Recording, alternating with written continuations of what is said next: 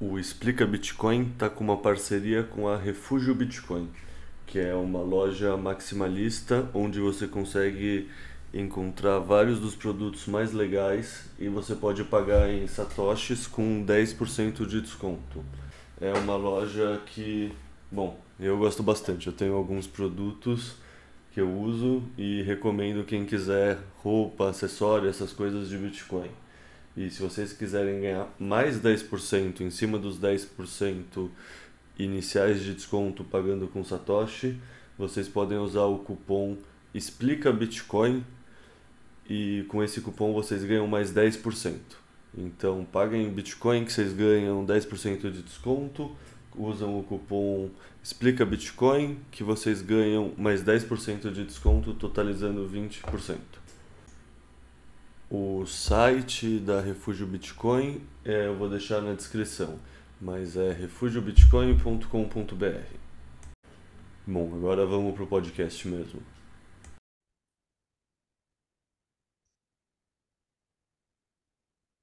Bom, acho que começou então. Salve, salve, bitcoinheiros, tudo bem com vocês? É, falar de um tema, eu não acho que é polêmico, eu acho que ainda é pouco compreendido, mas um tema interessante, assim, que vou falar que mais por acidente do que por realmente um pensamento estruturado, eu acabei ajudando a trazer para a nossa discussão da bolha brasileira, que é toda a questão da Taro. Tipo, tive, teve a primeira podcast com o Cavanhaque sobre a Taro representar um risco regulatório.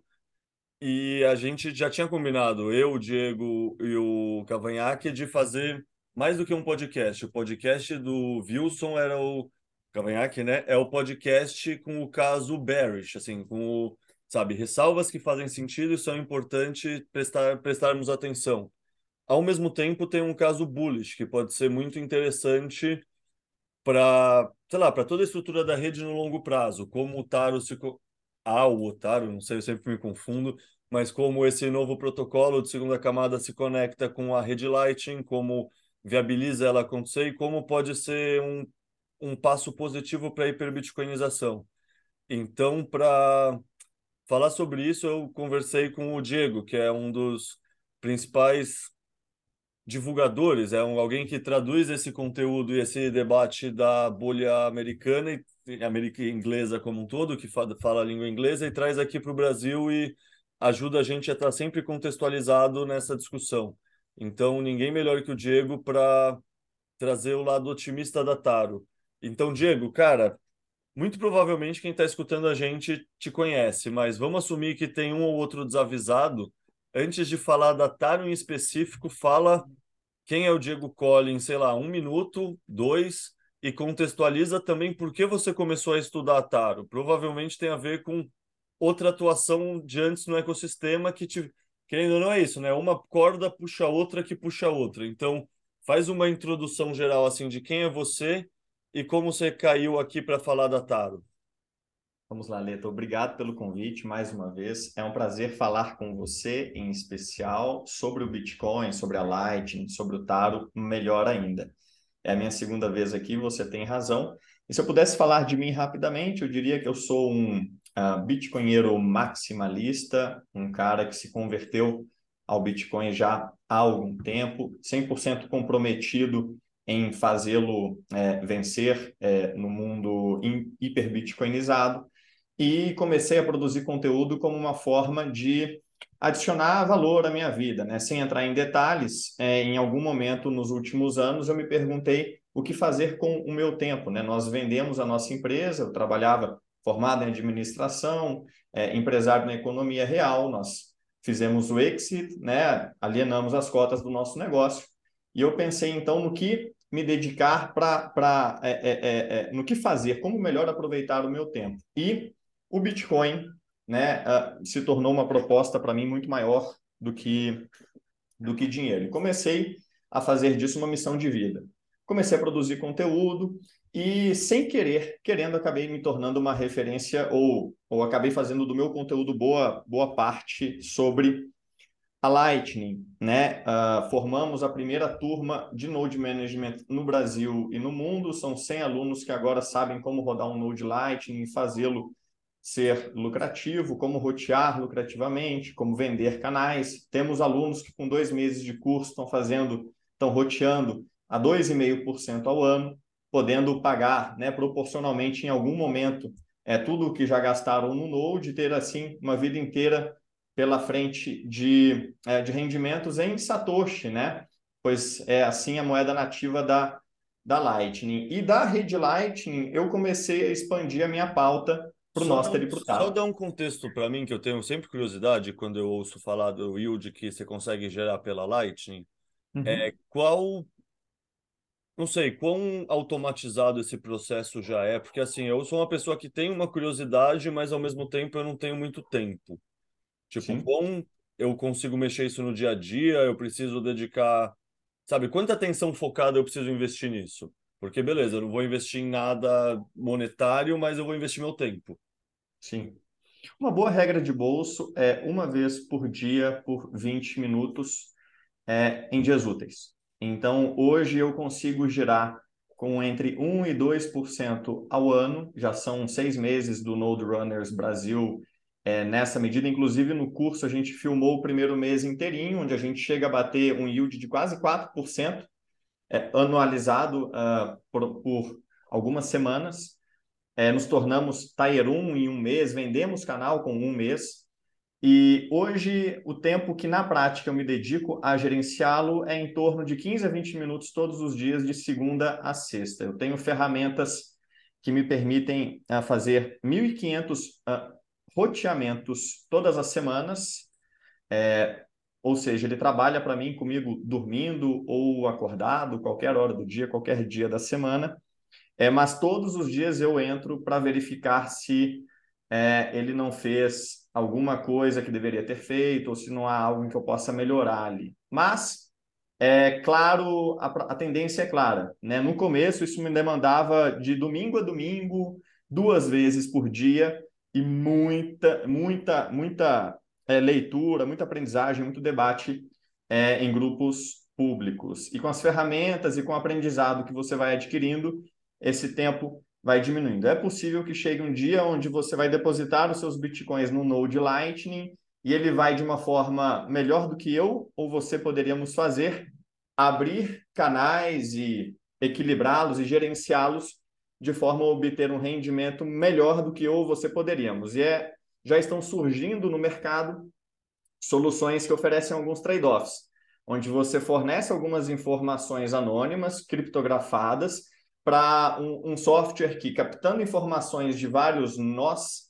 mesmo sem saber que nós são, conseguem devolver ou cuspir sugestões que nenhum nó poderia tomar é, se fosse analisar só da ótica dele. Né? A Lightning ela é uma caixa preta, ela é muito privada por design, ela esconde muita coisa, mas se você quiser maximizar retorno como um node público, você vai ter é, muitas ferramentas no futuro para fazer isso. Aliás, não à toa, como eu dizia, o Taro entrou nessa pauta e não foi uma surpresa para mim que repercutiu tanto a, a sua postagem, a sua provocação sobre o assunto, porque não há muitas coisas mais importantes para o Node Runner esse ano do que é, o protocolo Taro, que pode tornar a rede Bitcoin e Lightning multiativos, né? Tornar a nossa rede Lightning e o nosso ativo Bitcoin meio de transferência e unidade de medida, respectivamente, para todos os ativos do mundo, né? E fazer o nosso roteamento crescer em várias vezes, o nosso retorno crescer em várias vezes.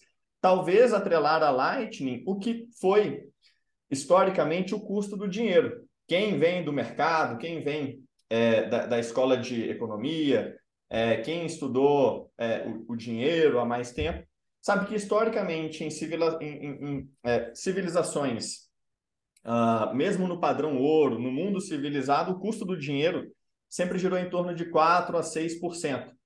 Esse é um custo considerado saudável em várias épocas é, da história, em vários lugares diferentes, de alguma forma, há alguma coisa relacionada à matemática dos grandes números, onde a taxa básica do dinheiro sempre girou em torno disso. E a Lightning hoje, para o Node Runner pequeno, que não tem 5, 6 bitcoins para colocar no Node, isso ainda não é, é facilmente é passível de ser obtido. Se você tem 10 bitcoins, você ganha mais do que isso. Porque se você tem 10 bitcoins, você ganha provavelmente ou perto de dois dígitos ou dois dígitos baixos. Se você tem mais de 20 bitcoins, você vai ganhar acima de é, 20% ou perto disso.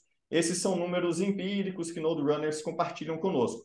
Mas como que você, Leta ou eu, vamos ganhar os 4 ou 6% e como que qualquer plebeu pode ganhar a taxa básica histórica de 4 ou 6%?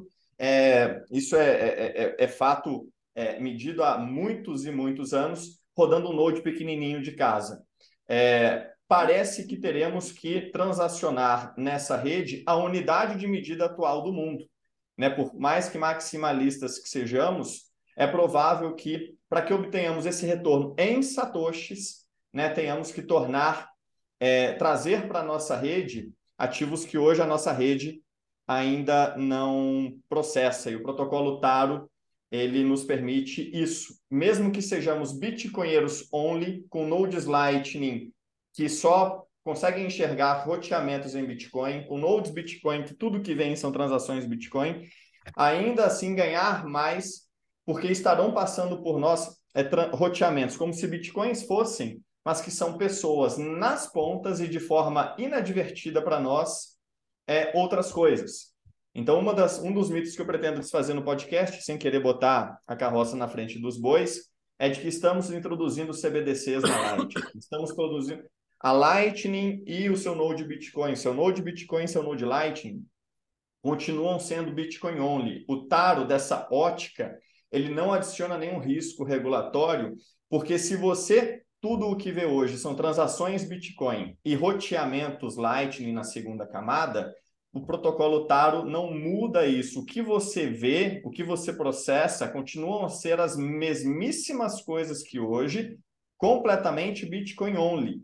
As únicas pessoas que conseguem olhar para aquele olhar para aquele dado on-chain e saber que eles são outra coisa, são nodes que estão numa segunda camada deliberadamente rodando um node Taro e assim conseguindo contrastar com provas criptográficas que rodam por fora da blockchain aquilo que foi cravado na L1. Então, o Node Taro não faz nem nodes Lightning, nem nodes Bitcoin, é fazerem outra coisa diferente do que fazem hoje.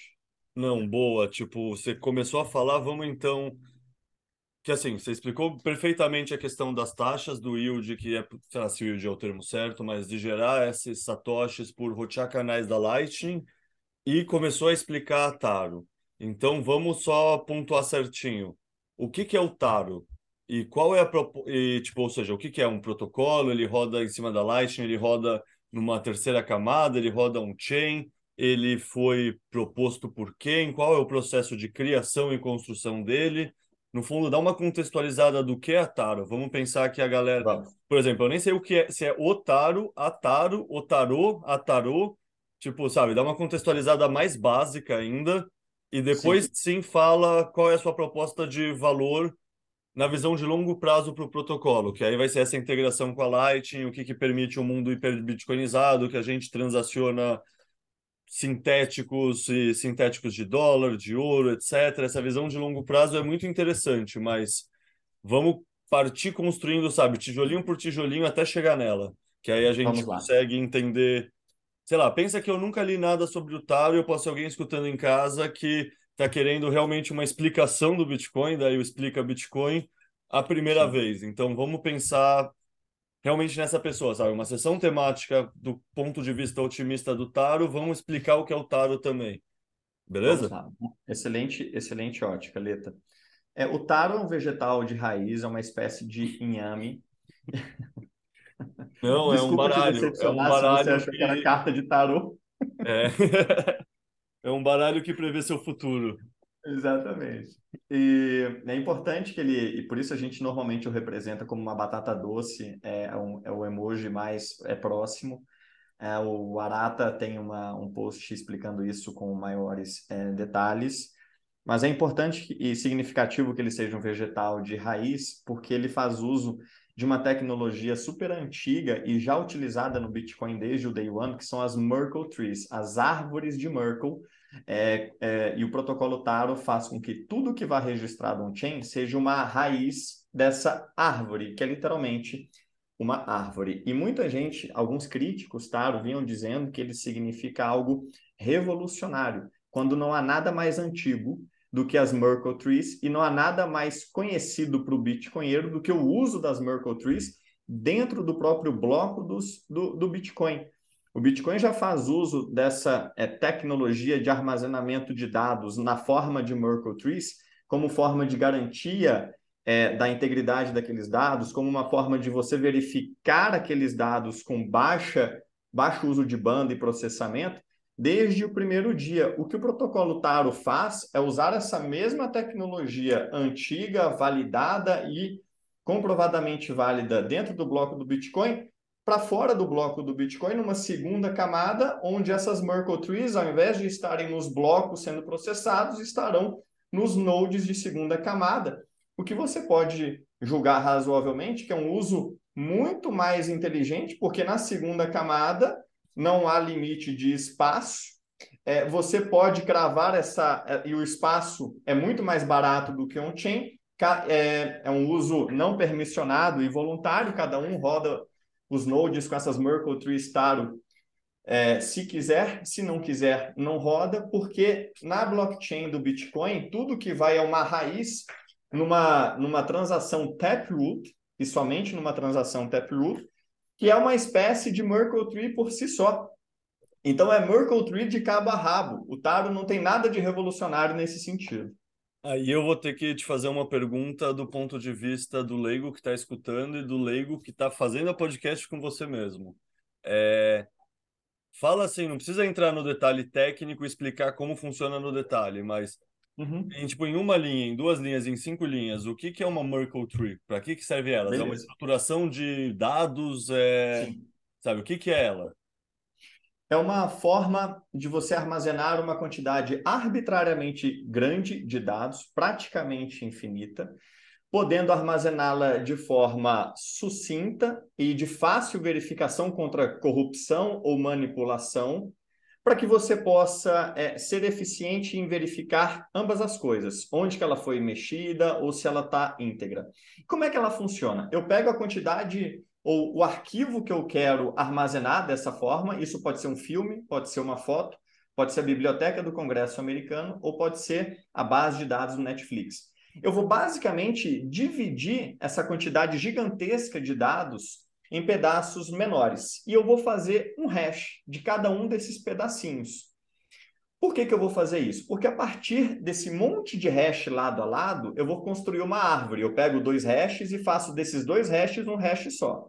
E aí, de cada dois hashes, eu vou fazendo um hash. De dois hashes, um hash. Até que eu chego numa espécie de hash raiz, que é o hash único que representa toda aquela árvore de hashes dali para cima. E o hash é a identidade de, de uma informação, né? uma espécie de é, prova criptográfica. Então, as informações das quais eu estou construindo essa árvore, cuja raiz vai lá numa UTXO Taproot no, no Bitcoin, são a, as informações relativas às emissões de ativos Taro. Então, algumas das informações cujos hashes eu estou fazendo são nome do ativo, quantidade do ativo, tipo de ativo, é, se vai ter mais emissão no futuro, se não vai, etc. E com, essa, com essas árvores é, de hashes, e aí eu não vou tentar não ser muito específico, mas focar no porquê que a gente faz isso. Eu consigo ter é, a segurança de que os dados estão íntegros e não foram manipulados, de que aqueles 100 ativos que foram emitidos não se tornaram contra a vontade do emissor 101 ou 102, que não foram duplamente gastos, e como essas provas todas são registradas numa UTXO Bitcoin, toda essa árvore de hashes, ela herda algumas características da própria UTXO do Bitcoin. O que garante que uma UTXO Bitcoin não pode ser duplamente gasta ou gasta duas vezes garante que os ativos Taro ali dentro não serão também duplamente gastos. Então, se eu emito 100 ingressos para minha conferência no final do ano, uma garantia eu tenho, que haverão 100 ingressos. Ninguém vai entrar com o mesmo ingresso duas vezes, ninguém é, vai cair é, nesse tipo de, de golpe, porque a blockchain do Bitcoin, por registrar o hash dessa árvore, as pessoas que têm um node Taro e conseguem, numa segunda camada, verificarem essa árvore que eu mandei para elas, junto com o hash raiz na blockchain, conseguem ter, com uma certeza absoluta, informações referentes a quantos ingressos foram emitidos, quando foram emitidos, por quem foram emitidos, quem tem cada ingresso, é, assim como eu tenho essas informações com o UTXO Bitcoin. Então, a gente costuma dizer que esses ativos Taro, que são registrados na forma de árvores Merkle, possuem, são como uma espécie de UTXO do ativo Taro dentro de uma UTXO Bitcoin. Ou seja, é uma forma mais eficiente de validar que não teve. Sei lá, validar que as informações estão corretas, não houve manipulação. Isso da Merkle Tree. Exatamente. E usando pouco aplica... espaço pouco espaço de disco e pouco espaço de banda. Não à toa, as Merkle Trees são utilizadas no Bitcoin de cabo a rabo. Mais uma vez, o que Taro faz não é nada revolucionário e super conhecido pelo bitcoinheiro que conhece um bloco a fundo. São árvores de Merkle de transações, é, cujo hash vai lá no, na, na, cabeça do bloco, e aí é, não vou, não vou me, me perder nas tecnicidades, mas as árvores Merkle já é, são a estrutura de como um bloco Bitcoin é formado. Será que não faz sentido a gente usar as árvores de Merkle numa segunda camada fora do bloco para ir no bloco só um hash que torna a transação Bitcoin indissociável de uma transação normal, que não revela para o Node Bitcoin nada do que está sendo emitido ou transmitido, não revela nada de, de quem estão sendo os donos, ou seja, eu faço de forma privada, eficiente, barata. É, na verdade, o protocolo Taro, na forma de Merkle Trees, é como se fosse é, um bloco fora do, do bloco do Bitcoin, que só registra na UTXO o hash é, que comprova aquilo que está na árvore acima. Seja, é... ou seja, tipo, o protocolo Taro roda num, numa outra camada, é um outro protocolo que você instala no seu computador se você quiser rodar ele. E ao Sim. rodar ele, você simplesmente faz uma transação no bloco que está usando um UTXO com essa hash que representa Merkle Tree dessa coisa Taproot, Taproot não, Taro, e com isso, na verdade, você está usando esse espaço do bloco para registrar tudo o que está acontecendo por cima na Taro. É isso? Exato. Eu vou, eu vou tentar ser bem claro para quem está nos ouvindo, porque pode ter ficado meio confuso a essa altura. Eu devo ser a única pessoa das que está falando do protocolo Taro em público a rodar o Node Taro salvo engano, as pessoas que propõem a gente meter a mão na massa e, e ler o código e tudo mais, é, o fazem sem rodar um node taro propriamente dito, sem nunca ter emitido um ativo. E eu emiti ingressos é, na testnet, né, simulando o que seria uma emissão na mainnet, pois o código já está aberto desde setembro do ano passado, nós já estamos na segunda versão do protocolo. E eu posso te dizer o seguinte, da experiência de rodar o Node Taro, na verdade foi o meu Node Lightning que aprendeu a falar essa, essa, essa, essa nova língua. Tanto seja, é que eu é tenho... nem o Node, não é nem o Node do Bitcoin Core, Bitcoin. já é o Node já é o Node Lightning que aprende a falar. Exatamente. É o meu Node Lightning que aprendeu é, a falar essa nova língua. E é o meu Node é, Lightning que agora sabe gerar essas Merkle Trees e compartilhar essas informações com outros nodes Taro. E ela não vai é, compartilhar isso com nodes light, outros nodes Lightning. Outros nodes Lightning continuam completamente alheios ao que o meu node Taro está compartilhando. Então é como se o meu Node Taro, na verdade, fosse o meu Node Lightning que aprendeu a falar uma nova língua. Mas então são três nodes ou dois? Tipo, tem um Node Lightning e um Node Taro ou um Node Lightning Taro? Na verdade, é um Node Lightning Taro, porque é, na prática vai ser isso. No mesmo ambiente onde eu gerencio é, as minhas UTXOs Bitcoin, o meu Node Taro vai mostrar que dentro daquelas UTXOs podem ter outros ativos, mas são as mesmas UTXOs Bitcoin que carregam outros ativos, e é o meu Node Taro que sabe traduzir isso para mim, porque ele tem informações de segunda camada que ele confere com valores on-chain e consegue me dizer na tela, olha, você tem as chaves de uma UTXO Bitcoin de 10 milhões de satoshis e que dentro dessa UTXO Bitcoin tem é, mil stablecoins de dólar. E, nesse mesmo ambiente, eu, que eu gerencio os meus canais Lightning, eu vou gerenciar os meus canais Taro. E eles, os ativos Taro e as UTXOs Bitcoin são muito é, na, próximas na forma de ser e funcionar, porque, como o Wilson bem disse, as UTXOs Bitcoin são é, o, o, o trem, né, o tapete por onde os ativos Taro vão.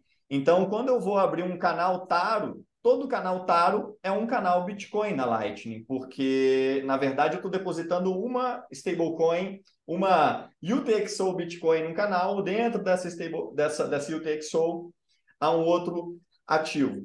Então, é o meu Node Lightning que aprende a falar essa nova língua. E aí, hoje, como é que funciona? Por exemplo, é, se você roda um Node Taro e quer emitir ingressos para sua conferência e você acha muito mais inteligente é, usar a blockchain do Bitcoin como registro do que é verdade, de quantos ingressos você emitiu.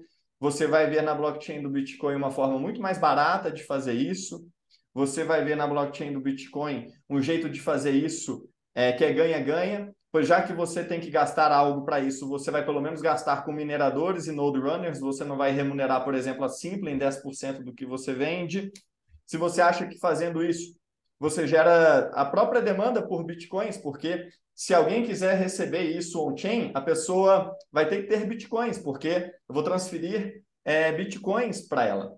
Mas aí se você funcionaria? Tipo, nesse exemplo de um ingresso, tipo, teria um Node Lightning, eu, isso me geraria um QR Code, sabe, esse Node em Lightning Taro, geraria uma imagem de um QR Code que seria meu ingresso, que eu receberia, que você emitiria esses ingressos no, na Taro. Portanto, para eu receber esse ingresso, eu preciso ter o mesmo Node, provavelmente, transformar isso num QR Code, chegar no lugar do ingresso, mostrar no do evento, mostro meu celular com QR Code e entro. É isso? É, na verdade, eu vou ser mais claro e específico. Pergunte-me se você tiver alguma dúvida. Se você quer usar a Lightning hoje, você provavelmente já deve ter usado a Lightning em algum momento. Você tinha que ter. Oh, Lightning é Exato. é maravilhosa. Maravilhosa você tem que ter um Node Lightning. Se você não tiver, você vai usar o de alguém de forma custodial, correto? correto? Ou você roda o seu e faz as coisas do seu, ou você roda um no seu celular, de um aplicativo mobile, ou você roda um no seu celular, mas usando o Node de alguém, como a Wallet of Satoshi. Sim, eu o tenho Taro, a mesma coisa. é exatamente isso. Eu uso o Node Lightning deles porque eu não quero rodar um Node Lightning, então eu estou rodando o Node deles, correto? Isso. É isso que você está falando. É, exatamente. Os ativos Taro da mesma forma. Ou você roda o seu na sua casa e o Taro é a quarta proposta para você emitir ativos sobre o Bitcoin em 10 anos, mas a única pensada para ser rodada em clientes light, é, clientes leves, que não precisam ser full nodes, justamente porque você não usa o op return, justamente porque você só grava ali um hash é, e a única pensada para ser integrada com a Lightning. Talvez por isso ela tenha dado, esteja fazendo tanto barulho. É, mas você também vai precisar de um Node Taro. Como você precisa de um Node Lightning para usar a Lightning, você vai precisar de um Node Taro para transacionar ativos Taro. Então, suponha que a gente faça isso da forma como deve ser, da forma mais simples. Eu tenho um Node Taro, quer dizer, um Node Lightning que aprendeu a falar a língua da Taro. E você também tem um Node Lightning que aprendeu a falar a língua da Taro. Então, os nossos dois nodes eles conseguem trocar informações que estão fora da blockchain. E aí eu emiti aqui é, 100 ativos, 100 ingressos para a nossa conferência no final do ano. E você quer comprar uma. E eu vou te enviar uma on-chain. Né? Você quer ter a posse desse ingresso da mesma forma que você tem a posse dos seus bitcoins e que esse ingresso esteja registrado lá na sua carteira é, Bitcoin, é, tal como estão registrados os seus Bitcoins mesmo. Então, o que vai acontecer é o seguinte: quando eu emitir esses ingressos sobre essa UTXO Bitcoin, o que, que meu Node Taro fez? Meu Node Taro ele pegou alguma UTXO que eu tinha é, e fez uma transação para mim mesmo, onde ele é, segrega uma UTXO de mil satoshis sobre a qual ele vai é, cravar o hash daquela árvore de Merkle. Então eu passo a ter na minha, na minha é, wallet on-chain do meu Node Lightning Taro é, uma UTXO de mil satoshis, isso foi definido no padrão do protocolo, um número arbitrário, mas tudo que eu preciso é, é o é UTXO que vai é, receber, é uma UTXO Taproot, que dentro da Taproot Script Tree vai é, colocar em uma das folhas o hash da árvore de Merkle que eu criei, que diz que são 100 ativos é, não fungíveis, do, chamados NRBRC, que é a Node Runners Brasil Conference.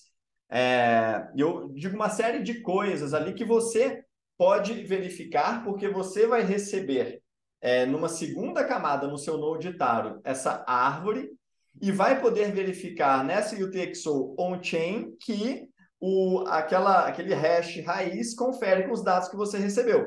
Se eu tivesse manipulado qualquer coisa, o hash não bateria e você saberia que aquele dado teria sido manipulado e aonde foi manipulado. Porque lembra que a árvore de hash, lá em cima, é uma árvore abertona que fez o hash de várias coisas. Então, quando eu mexo em alguma coisa, eu consigo saber aonde que foi mexido. Beleza. Você quer comprar. O que, que eu vou fazer? Você vai me enviar o, o valor dela em bitcoins. Então, você vai me enviar sei lá, talvez 0, é, 20, é, 2 milhões de satoshis como compra.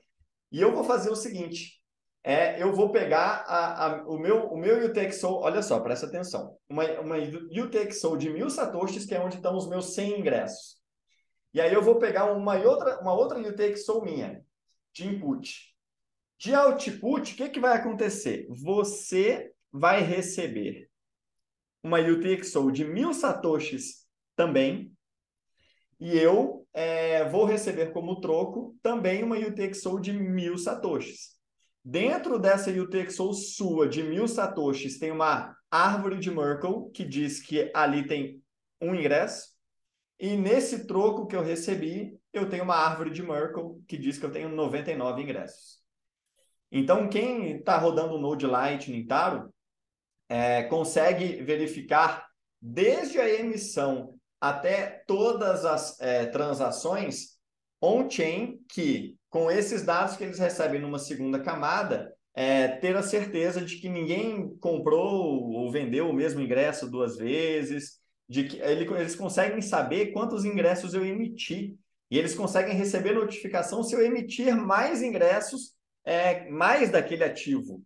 Então, não tem como eu emitir mais daquele ativo sem ser pego, não tem como alguém gastar mais é, daqueles ativos do que foi proposto. E uma das formas de você utilizá-lo é transmiti-lo para mim de volta na hora de entrar.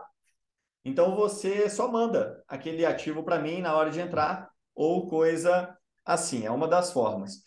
pensa que se há uma forma de você verificar que determinado Bitcoin é seu, há uma forma de você verificar que determinado ativo taro é seu, porque eles estão dentro da mesma UTXO, é, na verdade. Se você é dono de, da UTXO, você é dono do ativo. E a, você falou sobre ingresso, mas vamos falar agora a proposta de valor, sabe, o sonho grande para Taro, beleza, pode Sim. rolar ingresso e substituir a Simpla. Mas Sim. imagino que a ideia macro é maior do que essa. Então, é qual é a ideia macro? Qual é a, sabe, qual é, se tudo der certo, o que, que acontece com o Taro no mundo do Bitcoin? Exatamente, vamos lá. É preciso contextualizar, Leta, é, qual foi a ideia de surgimento do protocolo Taro. O Taro surgiu no seguinte contexto. Aliás, um, um parênteses. Você falou que pô, adora Lightning, coração para Lightning.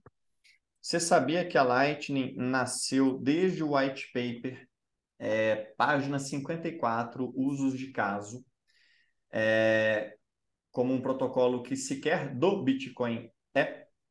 é um protocolo Calma, agnóstico. O white paper da Lightning, você disse? Da Lightning. Ah, não, exatamente. Você a página 54, eu pensei é. no white paper de Satoshi. Não. Exato. E essa foi uma referência interessante que eu descobri nos meus estudos, é que a vantagem de você construir em camadas é que as coisas vão ficando mais complexas. O white paper do Bitcoin tem 8, o da Lightning tem 59, na verdade, páginas. É, e na página 54, nos usos de caso, a Lightning deixa claro que ela sequer é do Bitcoin. Ela é agnóstica quanto à blockchain a qual ela vai ser construída sobre, e ela topa trabalhar em qualquer é, blockchain que use o mesmo algoritmo de hash. E um dos usos de casos pensados desde o white paper e primeiramente implementados foi um, um, um swap entre blockchains trustless e não custodial. Isso foi construído na época com a Litecoin, em seguida com outras blockchains é, também. Então, o Bitcoinheiro Max, normalmente, ele não leu o paper da Lightning, os maiores críticos da Lightning não são os que rodam os maiores nodes, assim como os maiores críticos do Bitcoin também não rodam nodes Bitcoin, não transacionam Bitcoin. Há esse paralelo grande. E aí, por não ter lido o paper da Lightning, não viver a Lightning, sequer sabe que a Lightning foi. Hoje amam a Lightning, sem saber que a Lightning foi pensada desde o princípio para ser multiativos. E é aquela, coisa, é, você ama a sua esposa, mas aí descobre o passado dela, você vai amar menos? Ou você vai perceber que, na verdade, você sempre a amou e que aquele uso de caso da rede sempre esteve presente e você que não sabia por que, que o protocolo estava sendo usado? Eu não, vou nem essa... entrar no mérito da esposa. Tá? Essa é uma analogia complicada. falar, é uma analogia complicada porque eu vou selecionar isso no estágio namorada. Exatamente, é bom você. Exatamente.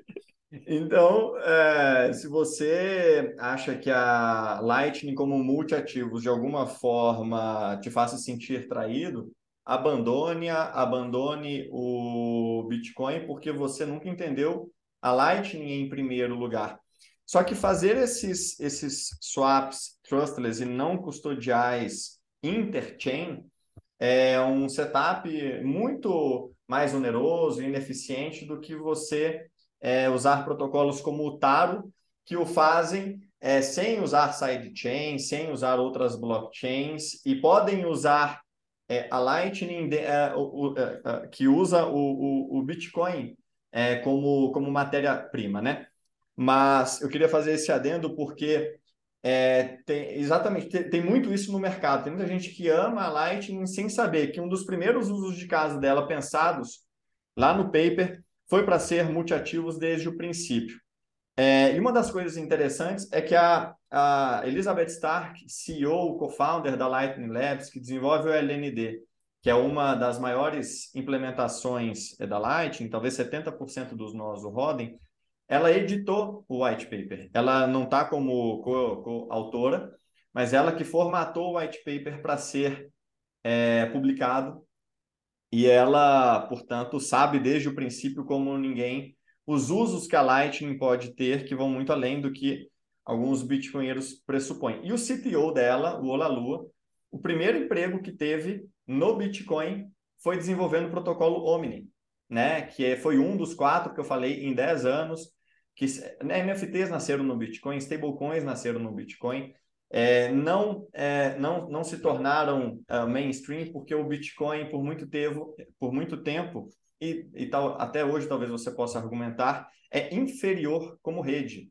Ele não oferece capacidades é, de escalabilidade, velocidade e outras coisas que são importantes para esses usos de caso, é, como outras redes é, permitem. E aí nasceram no Bitcoin, foram para outros lugares, e outros lugares é, é, é, é, tiveram sua existência permitida, né? Porque a gente, porque os, o fee revenue e todos os negócios que foram para lá deram, fizeram nascer uma indústria cripto fiat que hoje, é, em detrimento do Bitcoin, financiam campanhas contra, é, levam coisas que você poderia julgar importantes para nós, como fee revenue, capital investido, capital intelectual e outras coisinhas é, mais. Então, tanto o CTO da Lightning Labs quanto a CEO é, participaram, respectivamente, um, do nascimento da Lightning, do entendimento do white paper e do seu uso, E dois, é, quanto a propostas de lançamento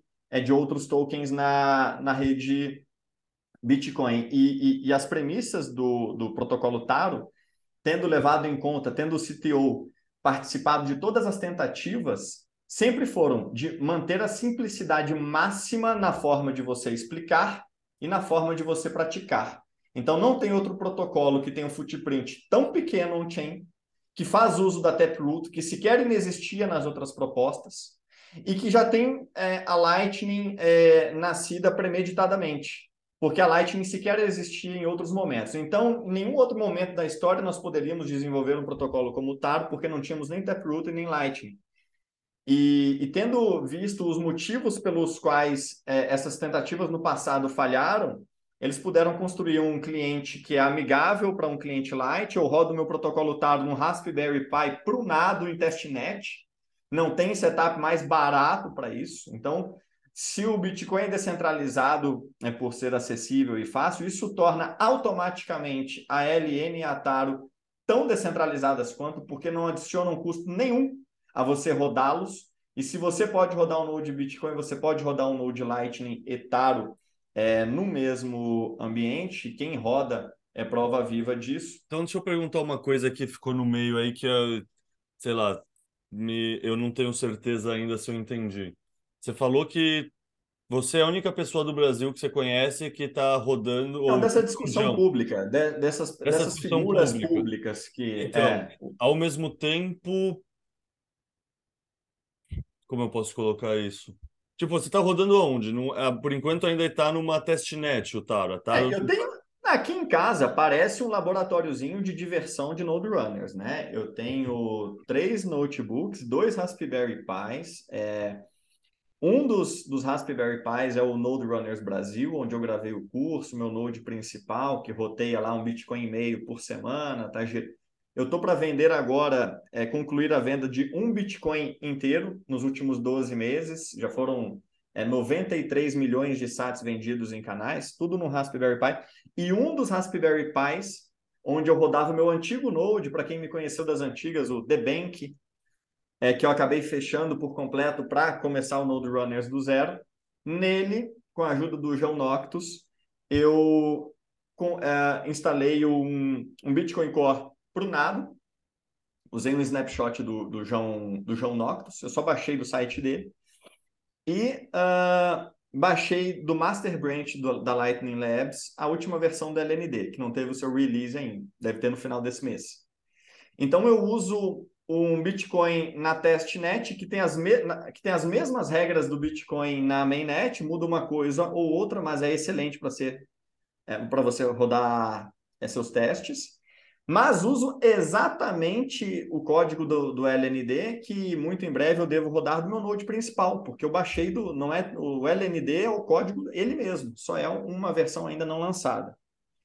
É, e aí instalei o Node Tab e ensinei o meu Node Lightning a enxergar nessas UTXOs Bitcoins outras coisas e conferir com transações on-chain e dados off-chain é, se os dados relativos à emissão de ativos estão íntegros, né? Então eu rodo nesse ambiente testnet, mas que hoje é trivial, porque hoje quem roda um Umbrel, que é por padrão sobre Tor, é, aperta um toggle, o Bitcoin Core vira testnet. É, a parte difícil é baixar o LND, é, que não foi, é, não teve release feito ainda, né? Isso, nisso que o, o João me, o João me, o João me mostrou. Então, os, os principais críticos do Taro hoje, o que, que eles fazem? Eles fazem uma live de três horas mostrando documentação, mostrando o código GitHub. Eles não mostram como é que é uma emissão em cima de uma UTXO, como é que é uma transmissão, como é que é, eu tenho as garantias no ativo Taro. Algumas das garantias no ativo Taro é equivalente ao que eu tenho em UTXOs Bitcoin. E muita, muita coisa eu só aprendi rodando no Node Taro.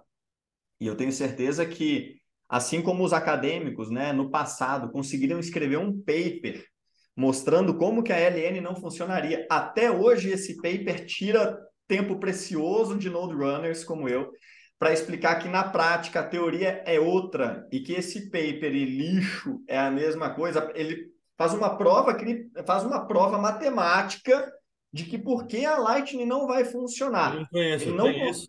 Porque eu conheço Exato. exemplos da questão ambiental, né? O paper da Nature e tudo mais. Eu não sabia que com a Lightning tinham papers acadêmicos falando que era inviável também. Não, o que? Até hoje esse paper cai para mim. Não, tá aqui, ó. Comprovadamente não pode ser descentralizada. Node runners pequenos jamais poderão competir com o fee revenue de corretoras e, no entanto, não conseguem explicar como que eu e 100 pessoas na nossa turma estamos rodando com yields que anualizados vão de 1 a 3 a 4%, gravados em vídeo para o nosso, nosso grupo. Estamos vendendo ainda 10 milhões de satoshis eu todos os meses. Eu nunca depositei mais do que 0,4 bitcoins no meu nó. Eu fico vendendo os mesmos bitcoins todos os meses. Eu vendo, que é, eu abro um canal que tem um tempo pré-definido. Acabou, fecho, abro de novo. Porque o que eu ganho vendendo, muito mais do que paga o custo que eu tenho de abertura, fechamento, não sei o quê, não sei o quê. Então, é, o, o, o paper, a teoria, não consegue explicar o sucesso na prática, muito porque os acadêmicos, alguns deles cypherpunks, alguns, te, alguns deles anarquistas, eles não entendem muito bem é, de incentivo econômico, Leta. E, e, eu vi em alguns podcasts é, críticos ao protocolo Taro dizerem o seguinte: não, se você for começar a usar a Lightning para transacionar diversos outros ativos além do próprio Bitcoin, você vai se equiparar a Ethereum, porque as taxas vão subir. E aí, taxas caras desincentivam o uso.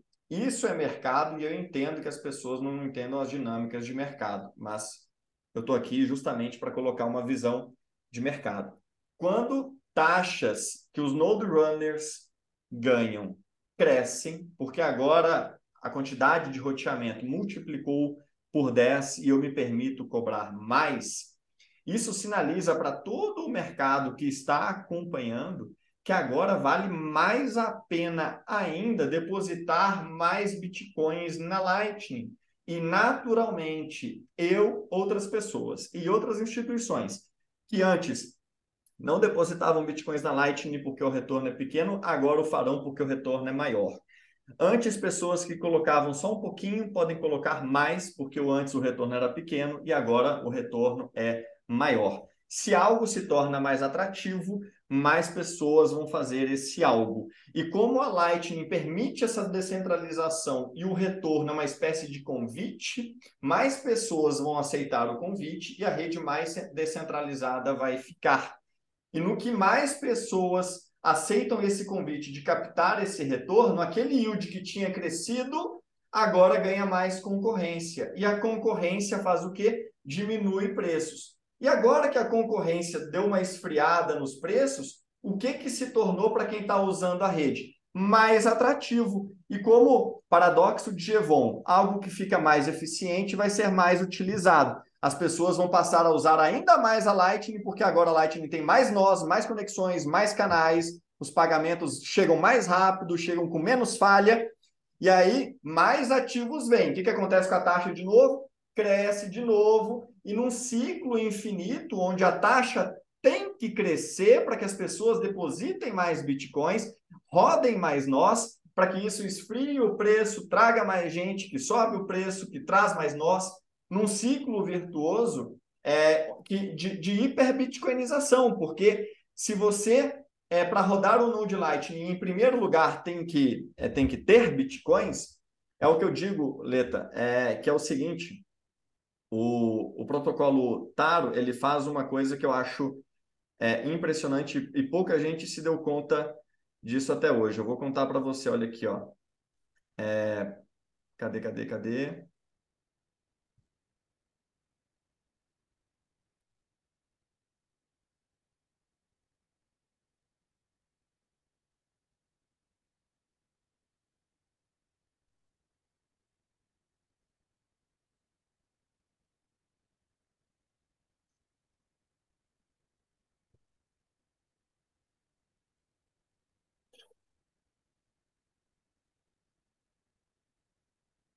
Protocolo Taro torna concorrentes criptofiats do Bitcoin em clientes, torna compradores de todos os outros ativos em compradores indiretos de Bitcoin e posiciona o Bitcoin de forma a sempre ganhar no verdadeiro checkmate a tudo que há por aí. Então, o que, eu quero dizer com isso? é, concorrentes nossos do, do, do, do complexo industrial cripto fiat é, passam a ser nossos clientes, porque se eles quiserem vir para o Bitcoin, Bitcoin eles precisam comprar. Se eles quiserem transacionar na nossa rede, FIIs em Bitcoin eles precisam pagar.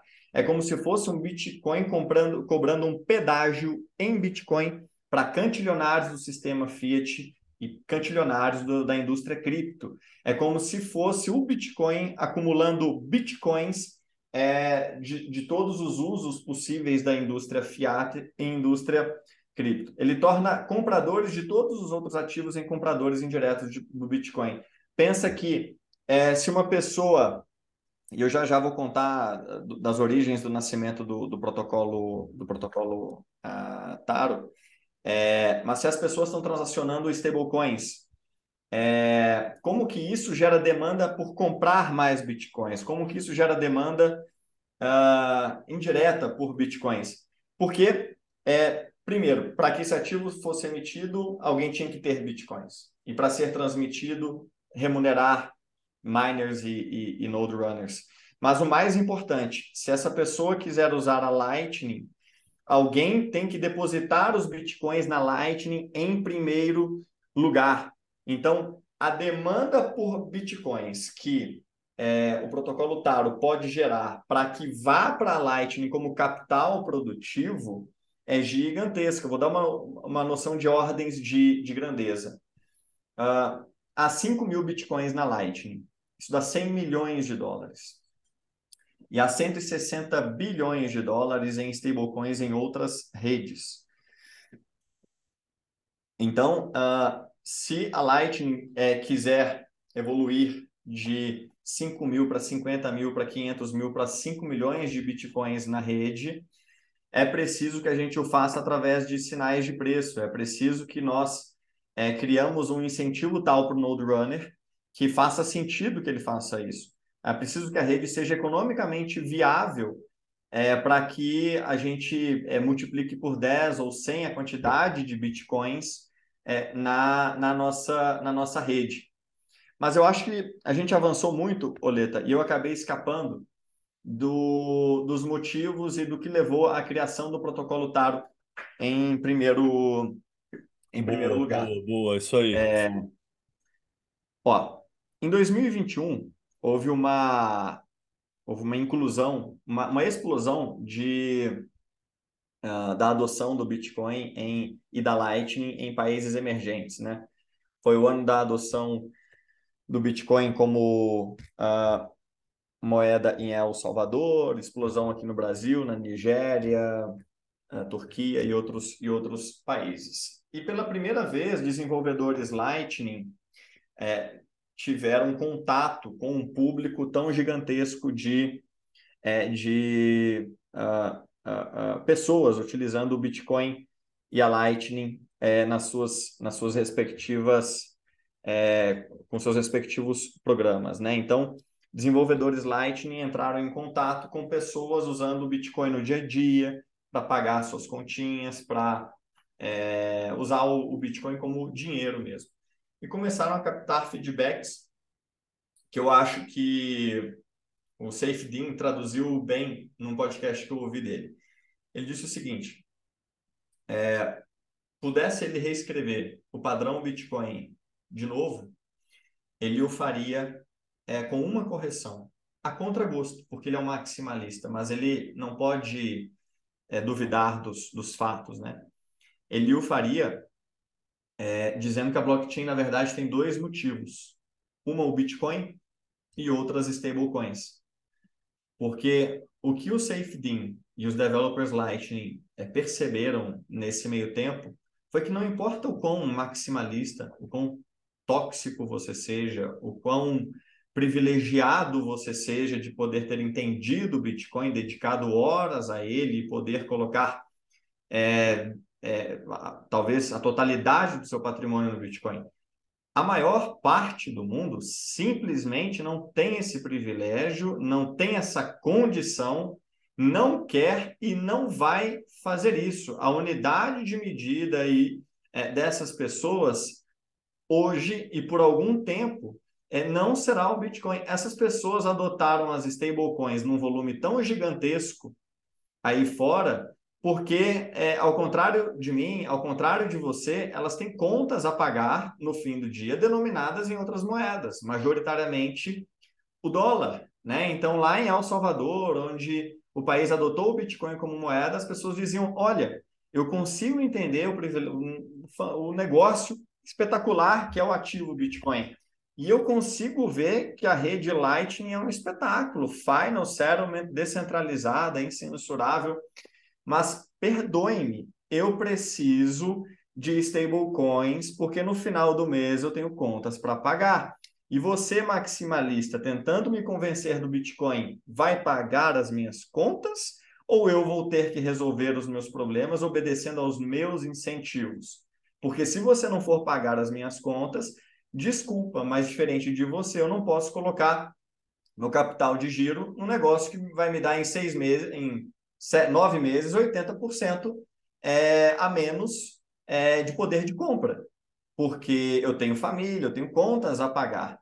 Será que vocês, desenvolvedores Lightning, SafeDean e outros maximalistas, não podem fazer um ganha-ganha onde eu uso a rede de vocês, pago a vocês, isso gera demanda por bitcoins, mas onde eu possa transacionar a minha unidade de medida em outras palavras, eu não posso transacionar a stablecoin que eu já uso numa rede merda, num sistema merda, é, com KYC censurável e o caramba, na Lightning, para que assim, é, com as mesmas chaves que eu proteja o meu Bitcoin, eu proteja as minhas stablecoins, com as mesmas garantias que a Lightning fornece de privacidade, velocidade, custo baixo, é, eu possa transacionar as minhas stables para que eu possa até comprar bitcoins, olha só, letra, é de forma que ninguém possa me impedir, porque um trustless de stable dollar para bitcoins é, na Lightning, ele não pode ser impedido.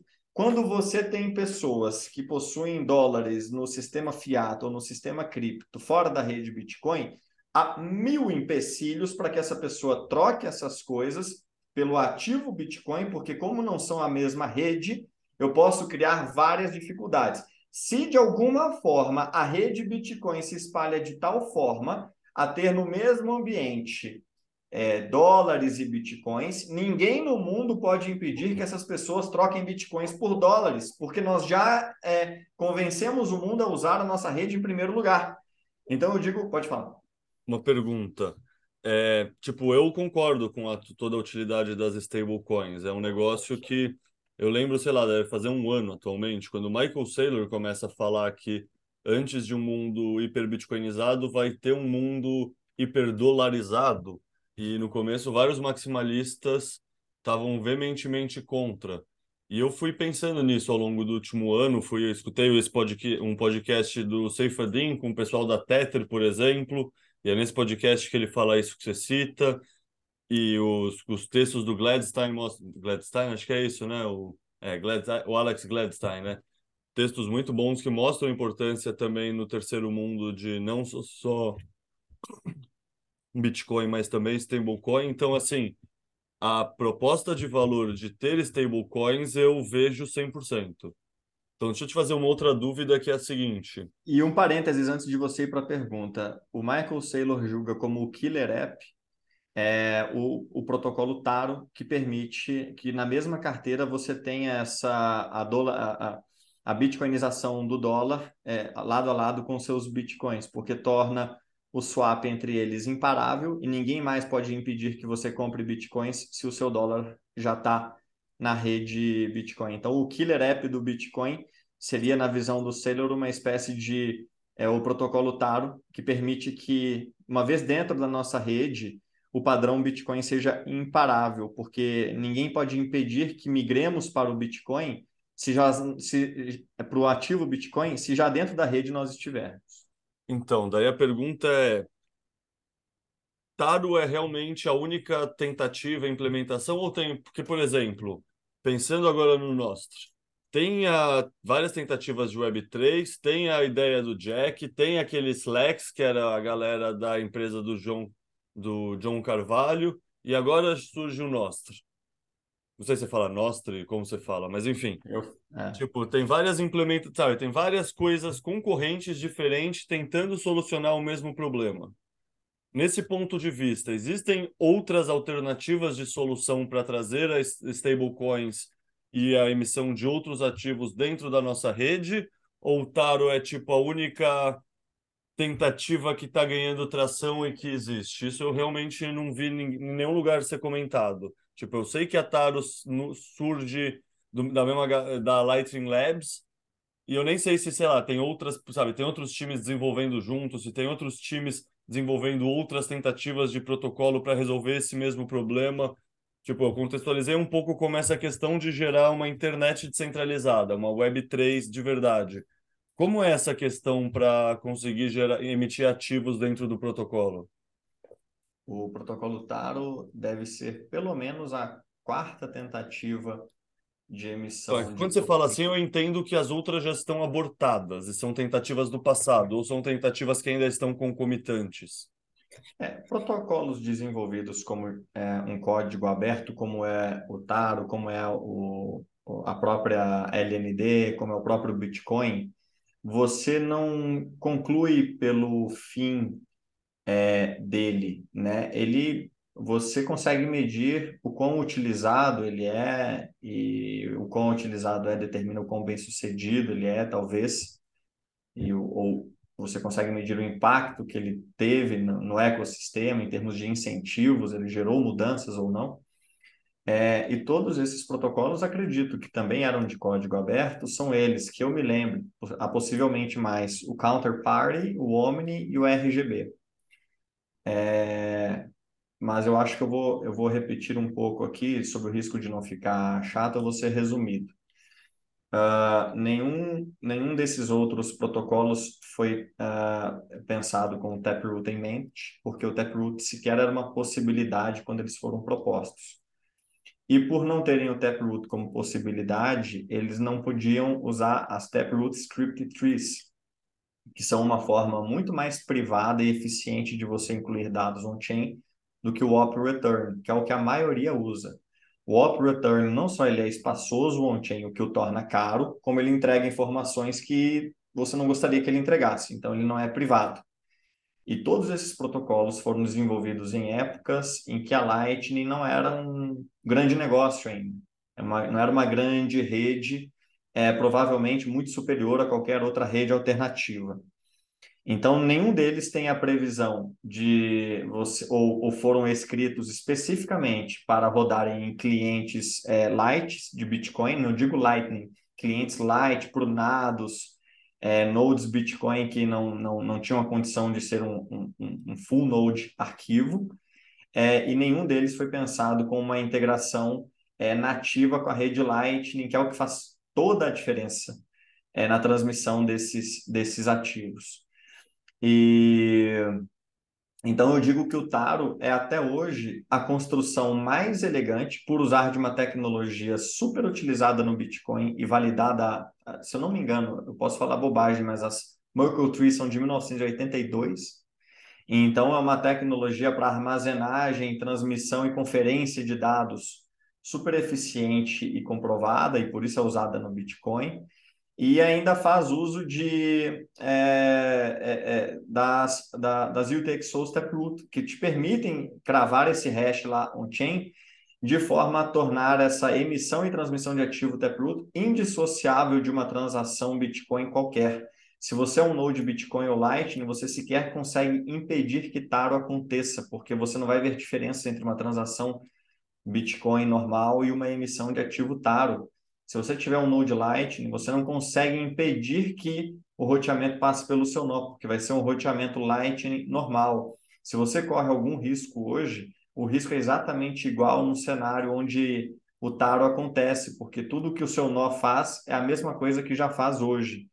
Então eu digo que a elegância do taro, pensado desde o princípio para rodar em nodes leves, prunados, sem requerer full, full node arquivo, porque é tudo que você verifica é um hash, você não usa o op, o op return, é, é, fazendo uso das Merkle trees e não de outras blockchains. Há uma frase do, do Ryan Gentry um, um dos devs da, da Lightning Labs que tem uma excelente uma excelente capacidade de, de resumir informações e ensinar é Merkle trees, not blockchains. O que a gente consegue através de uma, do uso de uma tecnologia validada e simples, como as Merkle trees, basicamente inutilizam a necessidade de outras blockchains, porque a gente já tem uma blockchain to rule them all, uma blockchain para dominar sobre todas as outras, que já nos permite um registro imutável e manipulável do que é verdade ou não né, e você poder usá-la em combinação com as Merkle Trees, tal como o próprio protocolo do Bitcoin já faz, afinal de contas, ele usa as Merkle Trees é, é, é, dentro do, do, próprio bloco, é, parece ser a solução mais é, elegante até hoje é, para esses motivos na segunda camada. Uh, então, eu, eu diria que, claro que sempre podem surgir novas, novas soluções no futuro, mas uh, até hoje não há combinação melhor assim de tecnologias validadas, nada disruptivas, tecnologias já conhecidas, com o mindset correto. Integração nativa com a Lightning, é pensada para ser rodada em nodes leves, sem corromper a blockchain, sem expor bitcoinheiros rodando seus nodes Bitcoin ou Lightning a mais risco. Porque quem disse que CBDCs vai para Lightning não entendeu como o Taro funciona. Porque os seus nodes Lightning não vão processar CBDC. Seus nodes Lightning continuam Bitcoin only, seus nodes Bitcoin continuam Bitcoin only. E Taro tem uma simetria muito positiva que é o seguinte: é, se o protocolo Taro for um fracasso, é, tudo que teremos é, terão sido algumas transações de nodes Taro na mainnet que não deram em nada. Alguns mineradores ganharam alguns FIIs por aí, talvez alguns nodes Lightning, alguns FIIs por aí. É, se o protocolo Taro, mas nada mais acontece. Se, um proto, se o protocolo Taro for tiver um sucesso pequeno da ótica de somente poucas empresas e todas elas com KYC, é, todas elas reguladas, o adotarem,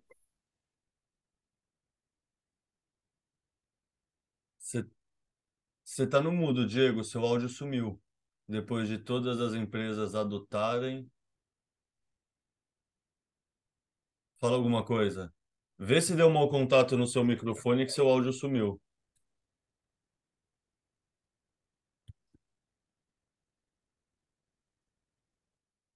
Voltou? Voltou, voltou, boa. Então, é, no que, se ele for um fracasso, se ele for um fracasso, uh, basicamente nada acontece.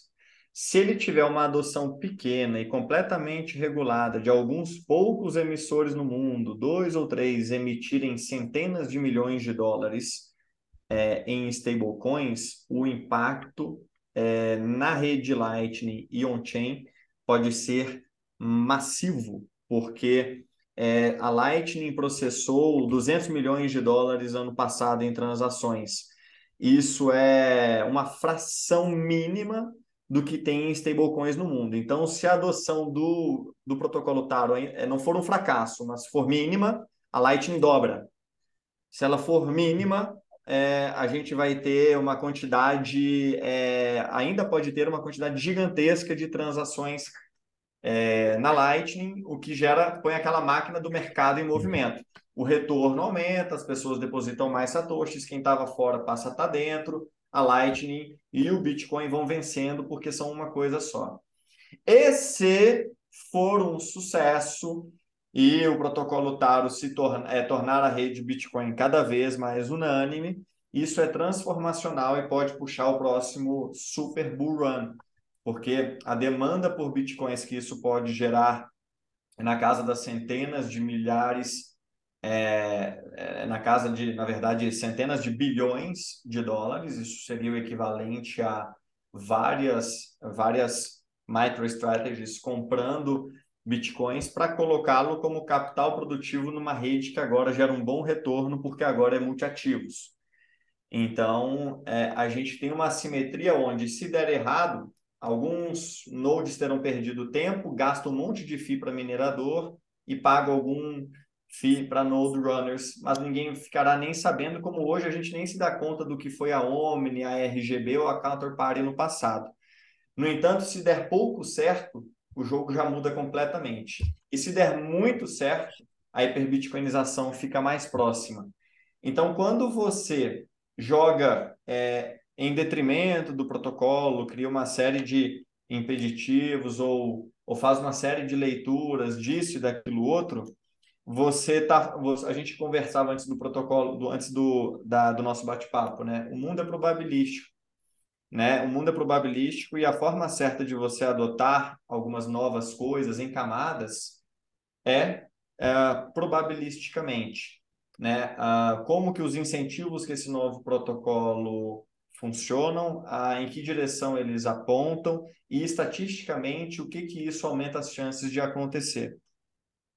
E, e muitas pessoas perguntam, ah, mas como que isso, como que o protocolo Taro aumenta as chances de hiperbitcoinização? Eu digo assim, olha, é, pensa da seguinte ótica, a nossa rede precisa é, permanecer economicamente viável para que continue descentralizada e fazendo sentido, rodar mineradores e nodes Lightning, é, e o protocolo Taro, por ampliar os usos de caso da nossa rede para outros ativos que são enormemente demandados no mundo, muito mais do que o próprio Bitcoin hoje, queremos, queramos nós ou não, ele aumenta as chances nesse mundo probabilístico de sucesso do Bitcoin lá na frente, porque aumenta as chances de termos fee revenue suficiente para qualquer cenário, para em qualquer cenário o fee revenue ser suficiente para sustentar uma rede crescente e poderosa de mineradores.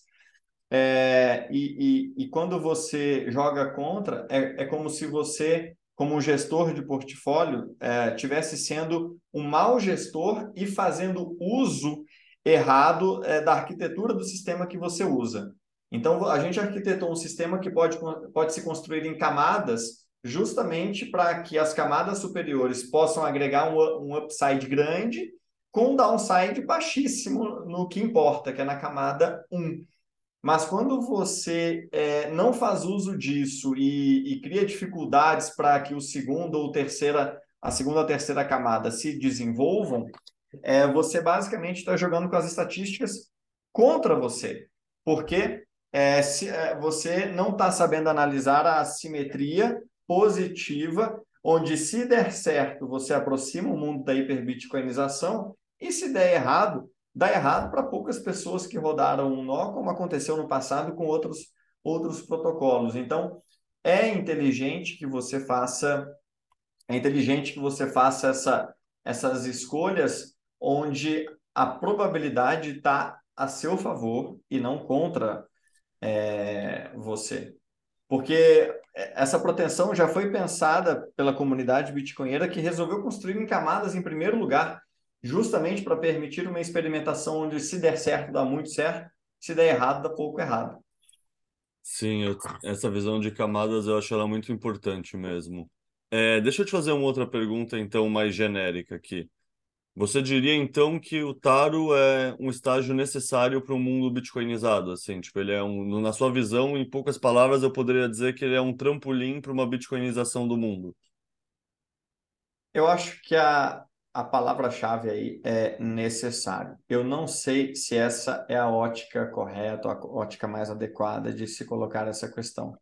E eu volto a dizer que o mundo é probabilístico. E eu acho que o protocolo Taro ele aumenta as chances é, da hiperbitcoinização ao expandir os usos de caso da nossa rede, que por consequência gera demanda pelo nosso ativo, porque não há como você gerar é, mais usos para a nossa rede sem gerar demandas para o nosso ativo.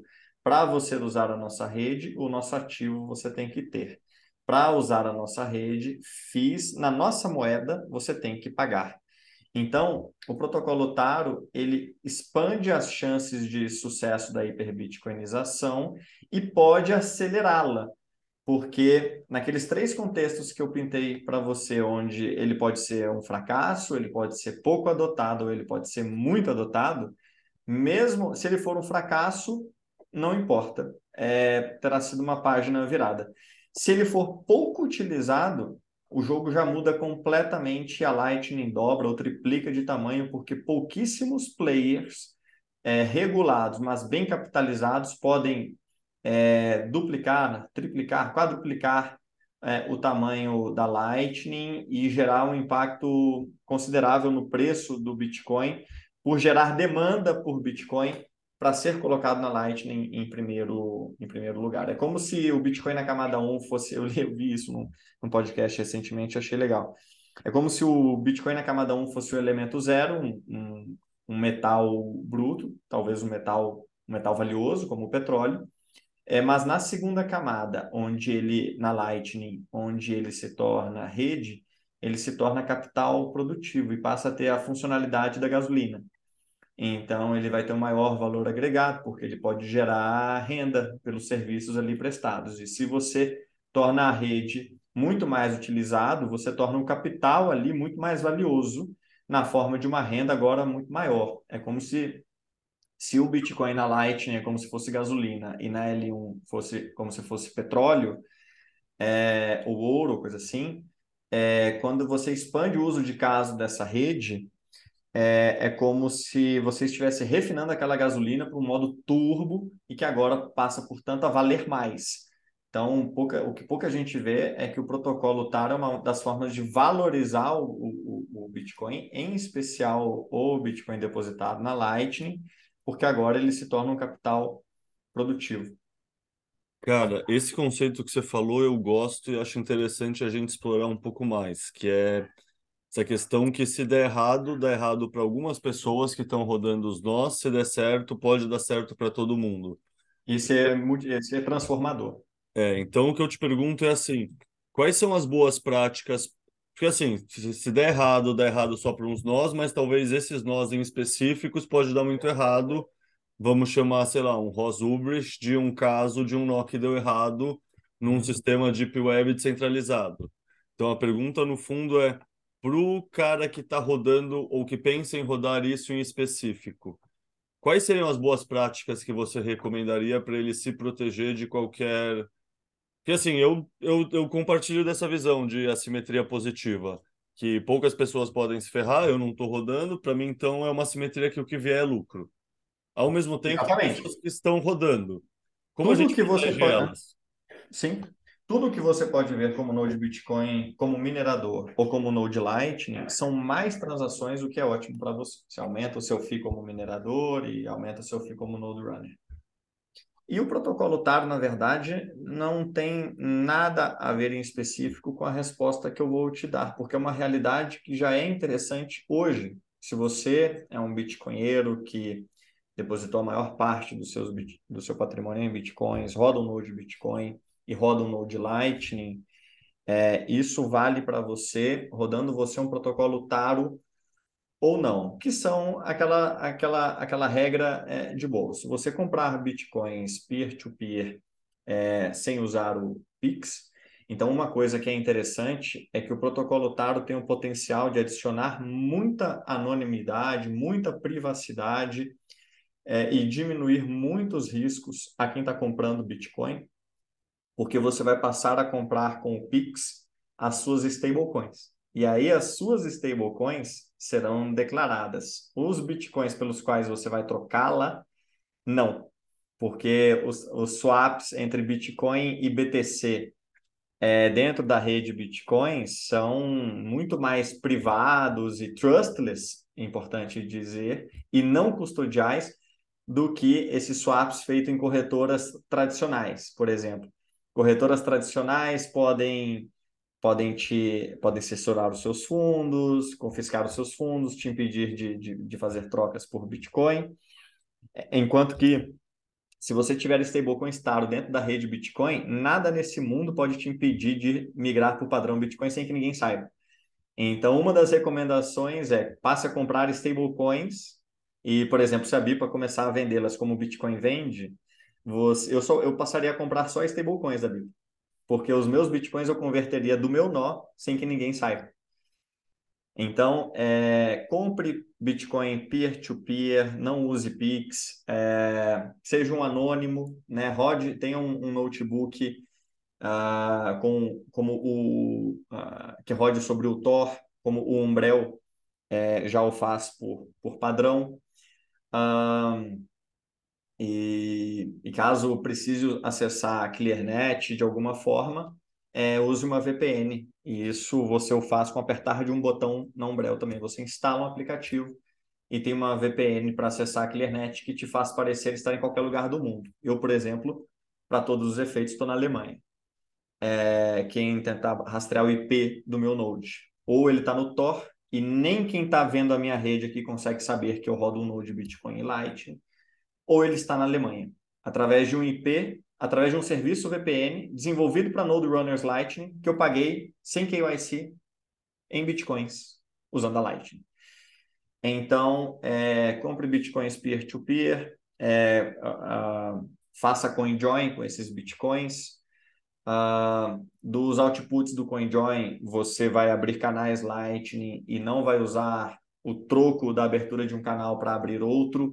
Começa a ficar bem técnica a discussão de como se manter privado, mas é, o Node Tor ele, ele vem por cima disso tudo. E se você já faz o dever de casa é, de um Node Lightning, que é de ser um anônimo, comprar peer-to-peer, -peer, comprar é, é, então, muito esse ano ainda provavelmente com stablecoins é, Taro, né, para fazer depois o swap trustless e não custodial pelos seus bitcoins, faça CoinJoin com os bitcoins, esses bitcoins que foram mixados, você deposita no seu nó, de, essas UTXOs depositadas, você abre canais individualmente com UTXOs separadas para que nenhum canal possa ser ligado ao outro.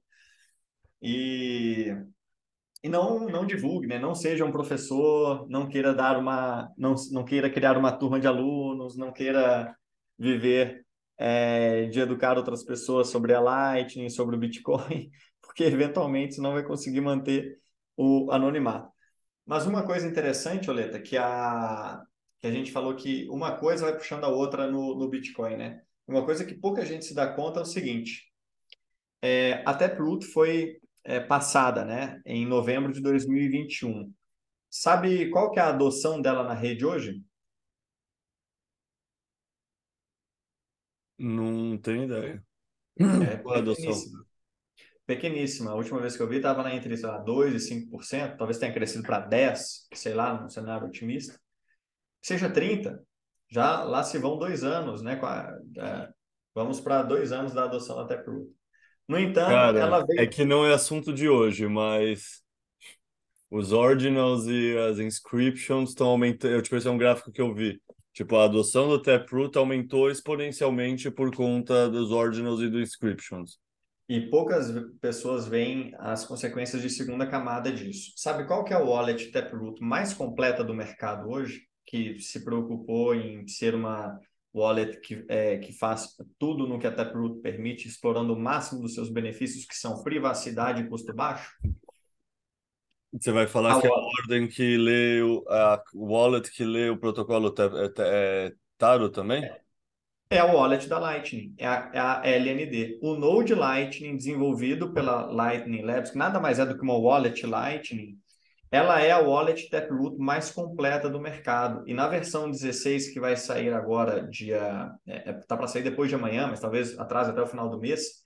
Ela vai abrir canais Lightning usando Taproot, fechar canais Lightning usando Taproot. Já, faz, já é a carteira Taproot mais completa do mercado hoje. E não só, nós vamos ser os, as primeiras pessoas a tirar vantagem completa de uma coisa que saiu em 2021, gastando menos e de forma mais privada em transações on-chain, é, como a, a adoção da LND pelo Taproot vai permitir a Lightning é, mudar a, a, forma como seus contratos funcionam. A gente vai poder de, deixar de ser HTLC é, e passaremos a poder ser PTLCs. O que, que isso significa? Abstrai. Isso vai permitir que estabeleçamos na Lightning de forma nativa e muito mais eficiente uma tecnologia que a gente chama de DLCs. Se você acha a Lightning disruptiva para pagamentos peer-to-peer, os DLCs fazem a mesma coisa, são uma construção bem parecida. É um canal também entre é, duas pessoas A única diferença é que tem um terceiro. Quem fez o paper da Lightning fez também o paper das DLCs. Só que as DLCs foram pensadas como canal, só que para derivativos. Então, quem divide os fundos daquele canal não é tipo um pagamento Lightning que você roteia para um lado para o outro. É tipo o resultado de um jogo ou o resultado de um preço de uma ação que a depender do pre, a, a depender do que o Oracle fala, a divisão dos fundos pode ser uma. Ou seja, é, você traz os derivativos peer-to-peer -peer nativos para o Bitcoin. Isso vai ser possível porque a LND resolveu adotar a Taproot. Mas ela resolveu adotar a Taproot para receber os ativos Taro.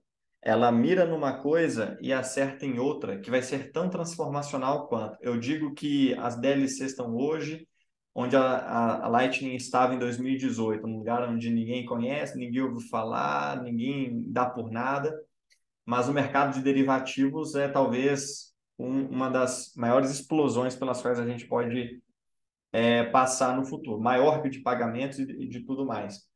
Então, a Lightning Labs, respondendo a um incentivo que ela tem de trazer ativos Taro é, para dentro do, do Bitcoin, ela teve que masterizar a Taproot.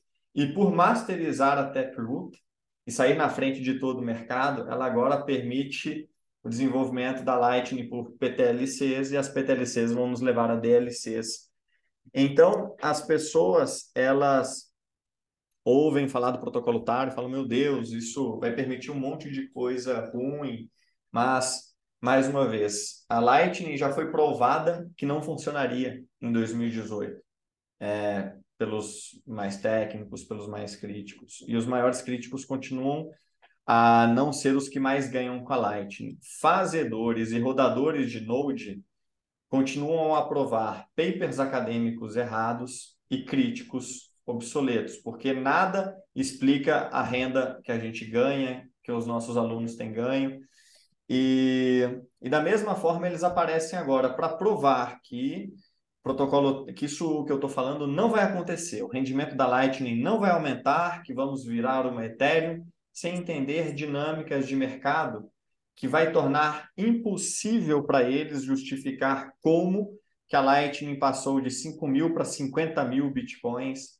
agora que se tornou multiativos. Porque as dinâmicas de mercado elas não são difíceis de entender, mas elas não são consideradas por todo mundo. Muita gente, crítico do Taro, vê esse primeiro momento. Nossa, as taxas na, na, na Lightning vão aumentar. O que, que elas concluem? Vai parar de ser usado. O que, que vai acontecer? Vai trazer mais bitcoins para Lightning naquele ciclo que a gente já conversou. É... Então, não sei se eu enderecei a sua pergunta. Não sei. Acho que sim, acho que sim. Cara, no fundo, eu acho que a gente já falou por cima de maneiras diferentes de quase tudo que tem aqui na pauta. É, deixa eu trazer uma questão que é uma questão que me pega, mas eu entendo também que é uma questão de estágio e que vai simplesmente o tempo vai se resolver com isso.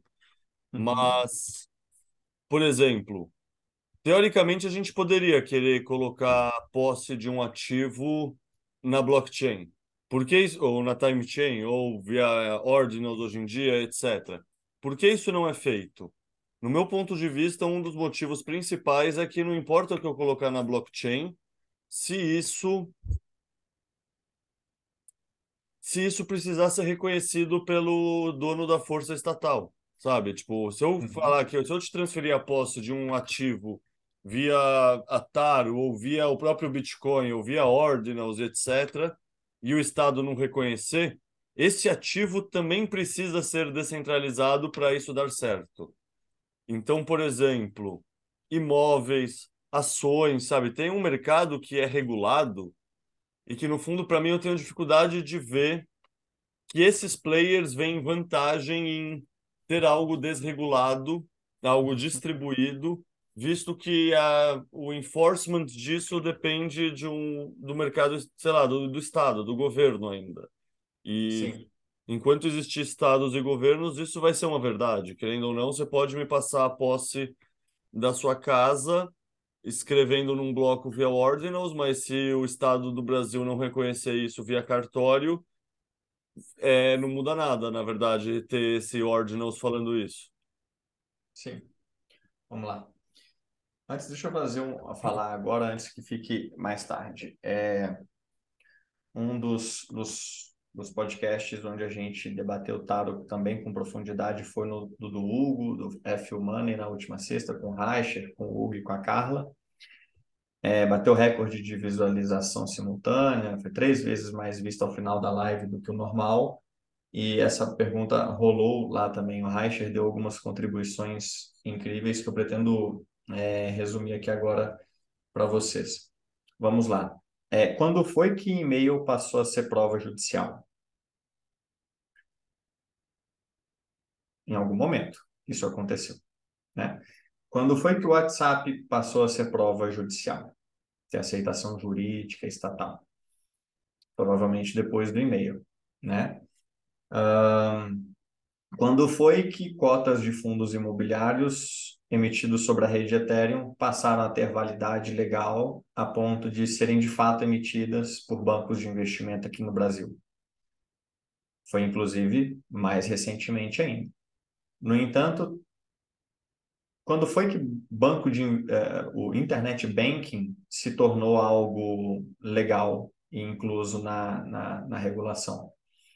A, a, parte engraçada dessa última colocação do Internet Banking é que até hoje não está previsto na regulação. Eu conheço uh, desenvolvedores do, do, do Itaú é, a, é, que me levaram a, a, palestras de quem teve no início do Internet Banking que disse, olha, se esperássemos a regulação vir, não tínhamos desenvolvido até hoje, porque até hoje não há regulação específica para o que foi o Internet Banking. Então, a regulação ela é, por construção, algo que vem depois. A sociedade amadurece e primeiro o Uber chega, dá quebra-pau, dá greve de taxista e pressão é, e, e, lobistas dos taxistas para que depois a regulação se ajuste. A regulação ela nunca antecipa. A regulação ela é sempre retrógrada, é sempre olhando no retrovisor, porque é assim por construção, não é um defeito. Primeiro, a sociedade e as pessoas, o livre mercado defende melhores usos de caso para seu respectivo tempo e dinheiro. Em seguida, a sociedade reflete, acorda e fala: olha, faz sentido mudar e adaptar? Faz. Faz sentido usar e-mail como prova? Faz. Faz sentido usar o WhatsApp? Faz. Faz sentido usar a rede Ethereum para emitir fundos imobiliários? Faz. Eventualmente vai fazer sentido usar a rede Bitcoin para as mesmas coisas? Vai fazer. É, tudo na sociedade é uma construção jurídica que leva tempo. E o Uber ou Airbnb, que podiam parecer ilegais, algo proibitivo da perspectiva legal ou algo absurdo da perspectiva pessoal, porque imagine você carregar pessoas estranhas no seu carro na sua casa, eventualmente da perspectiva legal ganham aceitação, porque a realidade ela é a realidade ela é a realidade ela é implacável. E se a gente não gosta da realidade, esse não é um problema da realidade, né? É um problema nosso nos adaptarmos a ela. E no âmbito pessoal, o que era estranho passa a ser comum. Tudo é uma construção jurídica que não nasce é da noite para o dia. E algumas gerações passadas, duas ou três, e você é, não, não, não conseguiria explicar o que, que é transacionar online, conversar online, se relacionar online e tudo mais, tal como hoje parece ilegal ou absurdo cogitar a blockchain do Bitcoin para é, como um grande cartório global, como registro do que é verdade ou não. E aí eu faço um parênteses, né? O que, que é o Bitcoin? O que, que o Bitcoin faz? Né? A melhor definição, a definição mais polida, a definição mais simples e curta, e por ser simples e curta, ela tem mais chances de estar sempre certa, porque ela abrange todos os, os vieses, é uma que eu ouvi do Antonopoulos, que é o seguinte: o Bitcoin nos permite entrar em consenso, sem confiarmos uns nos outros. Ele resolve o problema dos generais bizantinos, é, quanto a como garantir a, a integridade da informação, bem como resolve o problema do, do gasto duplo. Ponto. Uma das coisas que isso permite é o nascimento de uma forma superior de dinheiro. Mas quando você pode entrar em consenso sem ter que confiar. E você resolve o problema dos generais bizantinos, que garantem a integridade da informação, e o problema do gasto duplo, ele, veja que ele não faz menção a, a um ativo, você permite o nascimento de uma forma superior de dinheiro como uma das coisas que se tornam possíveis. Mas, obviamente, a humanidade vai descobrir que quando você pode entrar em consenso, sem necessidade de confiança, resolvendo o problema do gasto duplo e da, e da integridade dos dados, você pode construir muito mais do que isso. É... E aí você dizia que o Estado mantém um monopólio é, da força e tudo mais. E sobre essa ótica, a gente conversava no Zap, né? É, eu dizia, Oleta, é, sobre essa ótica, então eu também não vou ligar para o pro, pro meu token que garante que o meu imóvel é meu. Né?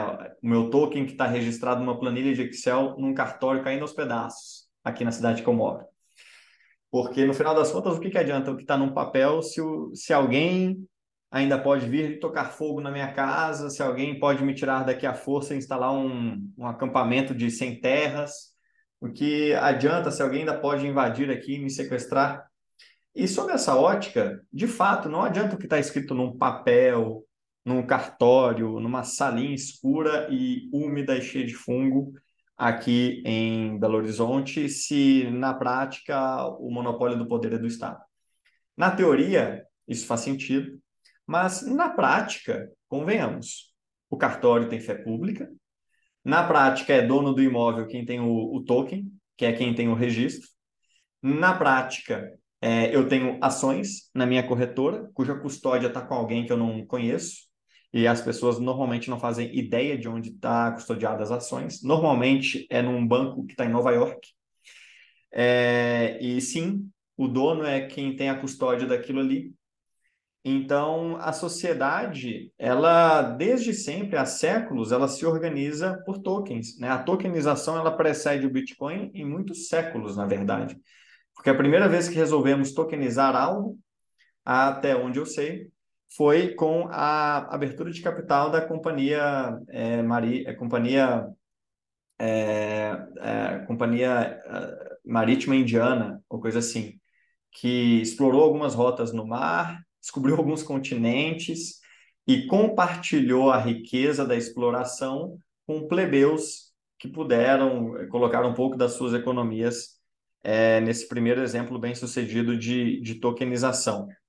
Então, é, na prática, o, o, o, poder da força do Estado, e ainda assim, mesmo assim, apesar de tudo, a gente sempre organizou aonde colocar recursos através de tokens. Eu quero um token que representa uma casa, é um registro num papel.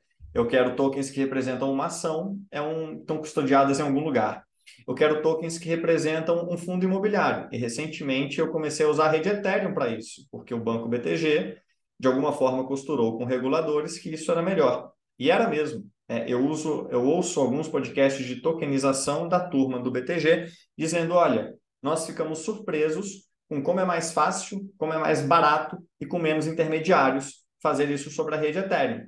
Eles tiveram que comprar Ethereum para fazer isso. Eles tiveram que remunerar a rede Ethereum com taxa para fazer isso. Eles tiveram que obrigar várias pessoas a se adaptarem ao sistema Ethereum para fazer isso. Eles provavelmente tiveram que rodar um node é, Ethereum para fazer isso. E eles convenceram a regulação de que isso era melhor do que a alternativa. E, e alguns críticos dizem o seguinte: não, você nunca vai convencer que o Bitcoin, mesmo sendo mais barato, mesmo sendo mais rápido, mesmo sendo mais privado, mesmo sendo mais descentralizado, mesmo sendo mais líquido, mesmo sendo melhor em absolutamente tudo, não vai ganhar esse espaço. E no final, os incentivos vencem. E a sua opinião, pô, acho legal, bacana, mas ela, como a minha, também não vale nada. E eventualmente o óbvio se torna óbvio. É, vamos mas... voltar com o bolso, né? Não vão voltar com a. A minha opinião e a sua são um pouquinho assim de voto. Tipo, no fundo, é. isso, isso que você falou é por isso que eu falei que a simetria é positiva para qualquer pessoa. Porque as pessoas vão votar com bolso e vai ter, sabe, vai ter uma resposta clara do mercado. Então, Sim. concordo com você. Tipo, a minha opinião, a sua opinião, a gente só tenta esclarecer coisas e educar pessoas, mas no fundo, o que o Diego está pensando, o que o Leta está pensando, afeta zero se o Taro vai dar afeta certo zero. ou não, né? E é por isso que eu falei muito isso no podcast com o Reicha. Eu falei, eu tento sempre fazer uma leitura da ótica dos incentivos. Aonde que os incentivos direcionam? Porque os incentivos sempre vencem, Leta. Diga-me os incentivos que eu vou te dizer os resultados. Né? Isso não é mentalidade Fiat.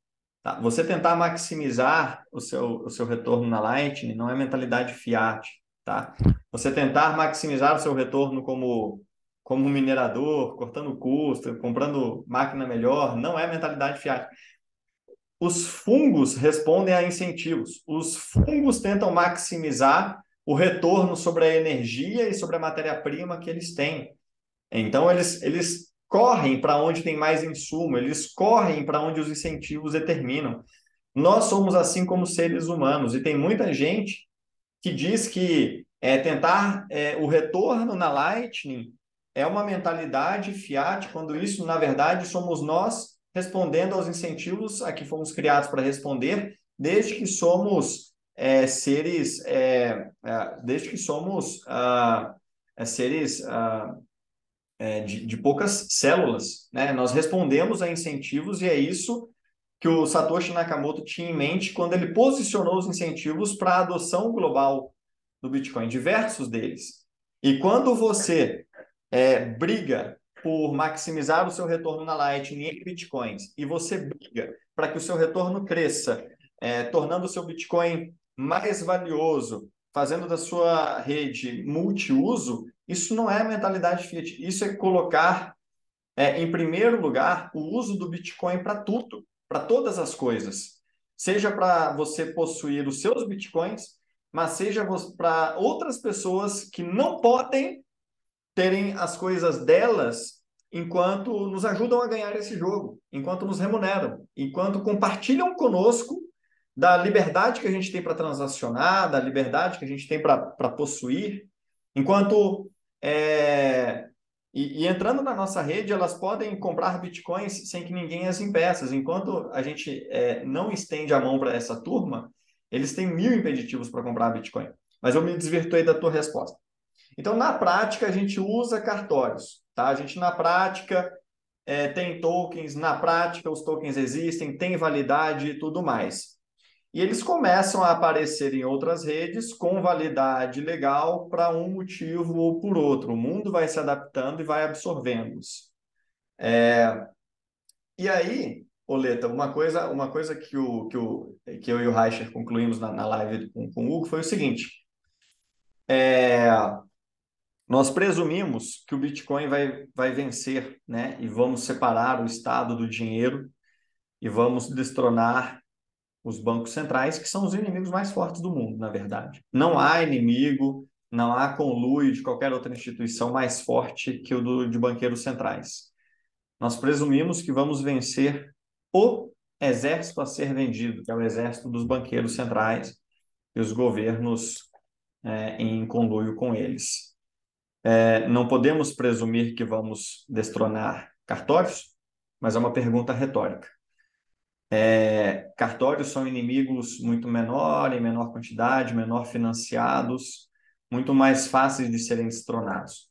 Então, quando a gente pinta a realidade do Bitcoin como cartório global e como fonte do que é verdade ou não para tudo, não só de quem tem quantos Bitcoins, mas de quem tem qualquer coisa, quem é o dono do imóvel? Quem é o dono das ações? Quem é o dono desse terreno? Quem é o dono dessa terra agrícola? Quem é o dono desses ingressos? Quem é o dono desse NFT? Ou tudo mais?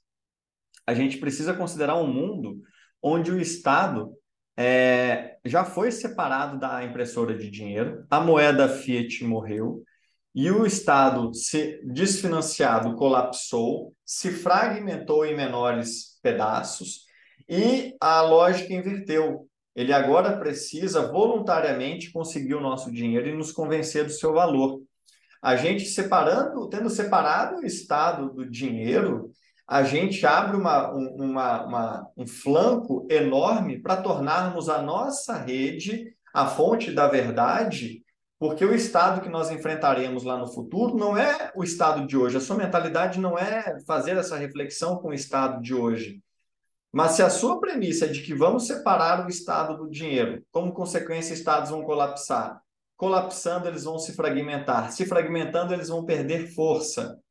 E se a gente mata a moeda fiat no meio do caminho e as transações passam a ser voluntárias e ele precisa ser amigável e convencedor do valor, é, o, que a, o, o que o livre mercado e o que as pessoas assim definirem, assim vai ser nesse futuro hiper bitcoinizado.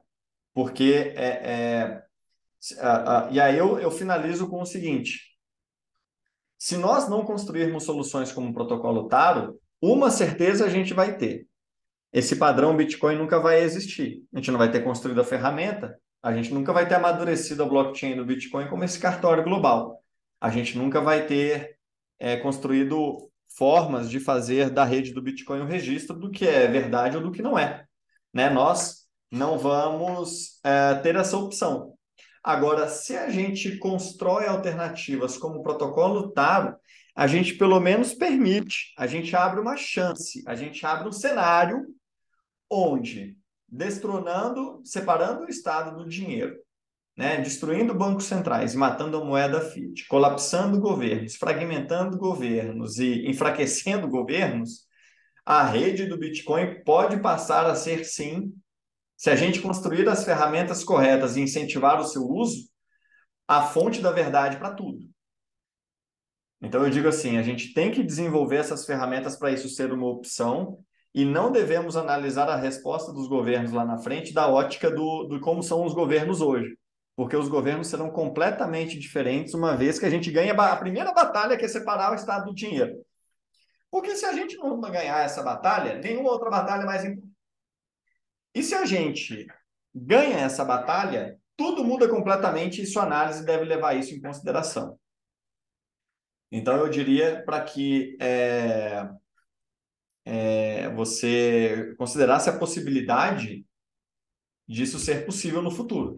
Porque já começa a ser possível agora. Eu tenho certeza que, assim como uh, o, o mercado começou a ver em outras redes a possibilidade de de, de, de, de, emitir ativos nelas e assim financiar um complexo industrial que só nos ataca, só retira recurso da gente, é, é possível que a, a, nossa rede inverta o jogo. Comecemos nós a, a, cap, a é, capturar esse, esse capital intelectual, esse capital investido, esse, essas taxas de transação, na mesma medida em que enfraquecemos eles. Acho que você está no mudo, Leto. É, tava assim.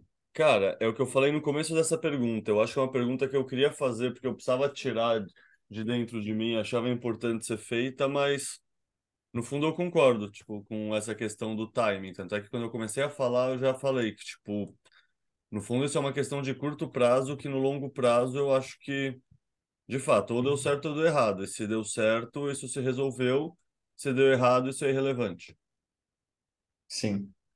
É, deixa eu te perguntar agora de uma maneira mais ampla, que a ideia que a gente conversou antes do podcast foi fazer dois podcasts, sendo o primeiro podcast uma coisa específica do específica mais um out, assim, uma coisa, sabe, uma visão macro do que é TAR e das possibilidades. Essa parte eu sinto que a gente já concluiu.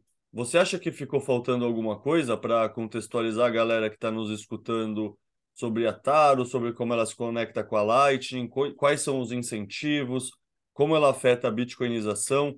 Eu sinto que a gente já cobriu bem, mas você acha que deixei passar alguma coisa e que tem algo que você queira explorar também? Não, eu, se você me permitir, eu vou ler o chamado de quatro threads específicas. São a primeira thread, a primeira, o primeiro post de cada thread, que é onde eu tento fazer uma boa síntese, uma boa chamada do que tem. Depois me passa elas para eu colocar Sim. todas de, na, nas descrições também.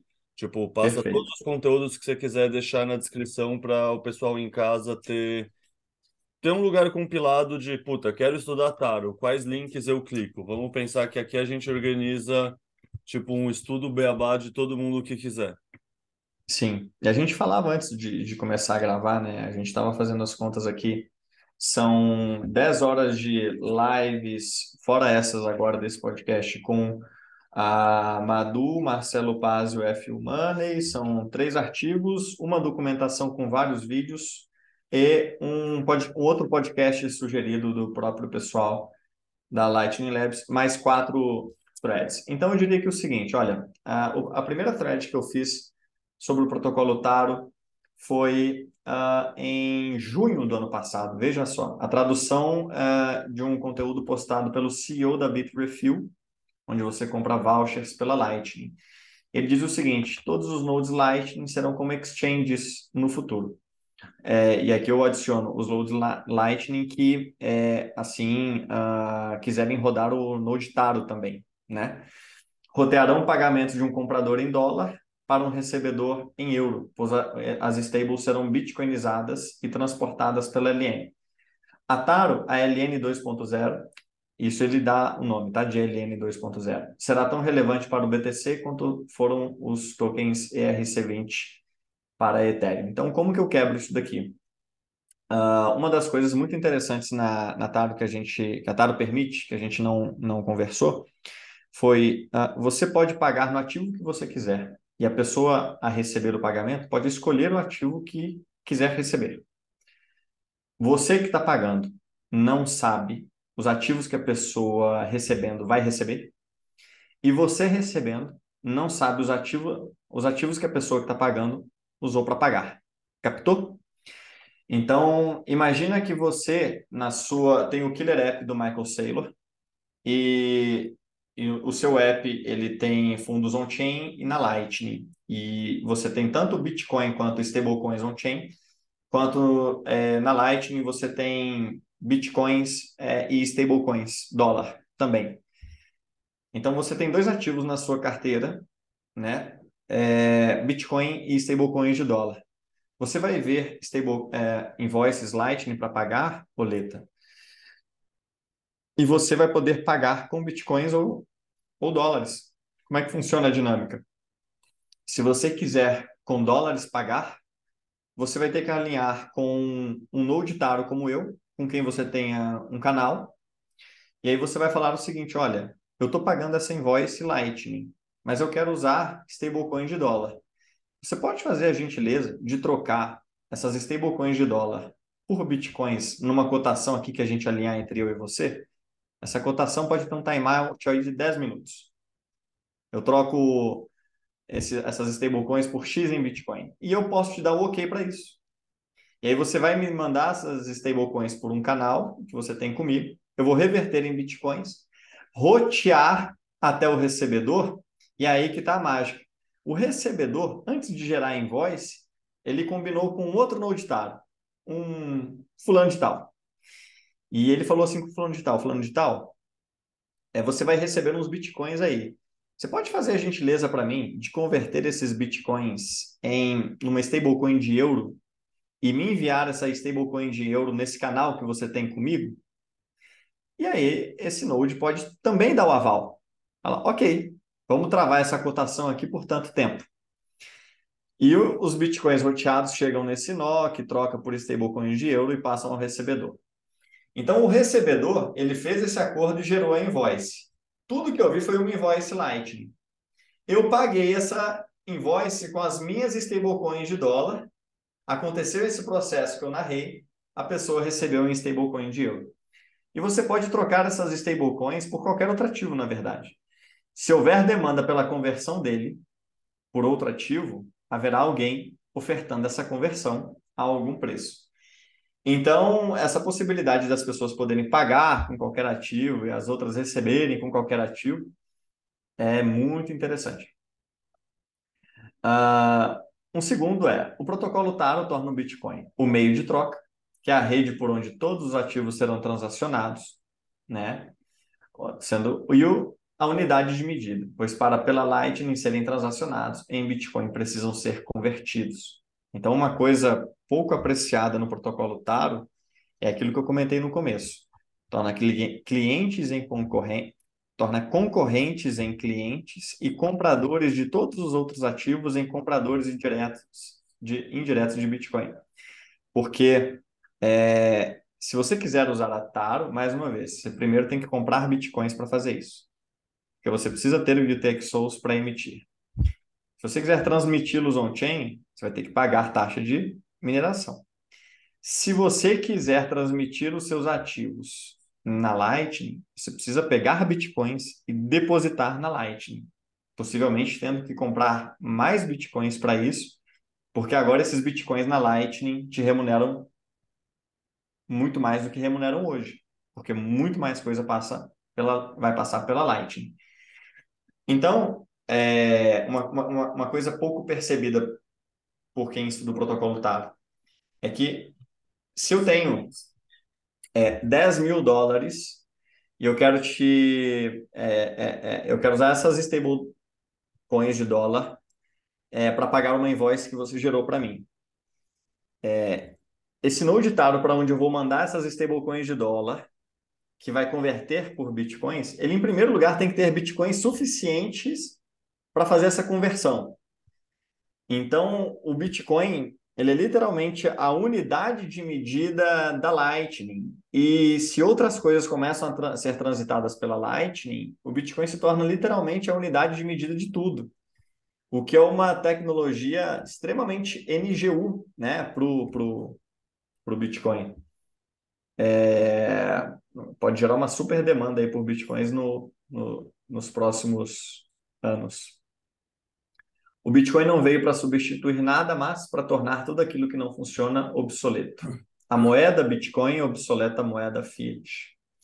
A rede Bitcoin, com o protocolo Taro e a Lightning, obsoleta todo o sistema Fiat.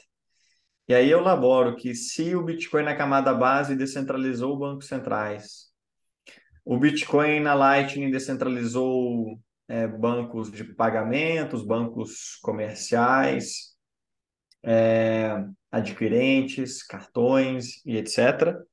O protocolo TARO agora é, torna irrelevantes e obsoleta uh, cartórios, corretoras, instituições custodiantes, o, e as DLCs, que agora serão permitidas, vão tornar obsoletos os bancos de investimento. Então, na verdade, é sobre descentralizar tudo e tornar o Bitcoin na forma da rede, a rede para tudo, e na forma do ativo, a unidade de medida de tudo.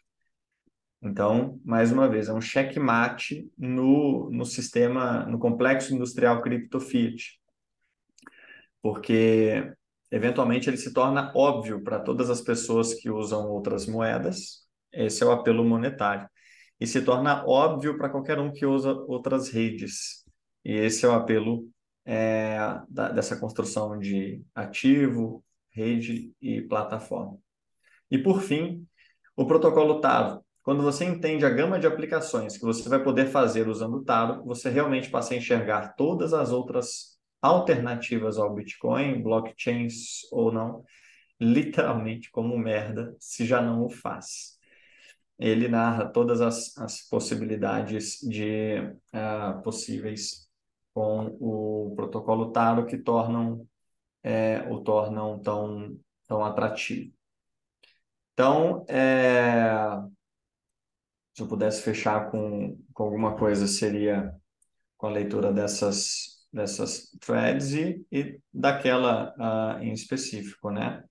Que eu ainda vou escrever sobre. O protocolo Taro torna concorrentes em clientes uh, do Bitcoin torna compradores de todos os outros ativos em compradores indiretos do Bitcoin, numa espécie de checkmate ao complexo industrial cripto fiat, onde a gente sempre ganha. E no mundo probabilístico, ele aumenta as nossas chances de ganhar, talvez acelera a velocidade com que a gente ganha, porque posiciona os incentivos a nosso favor, nos fazendo faturar a, em todas as etapas do processo, oferecendo um serviço infinitamente melhor a qualquer alternativa de qualquer ótica. O mundo usando o protocolo TARO ele é mais livre, porque as pessoas usando stablecoins são mais livres usando o Bitcoin do que usando a Ethereum, a Tron ou qualquer sistema fiduciário.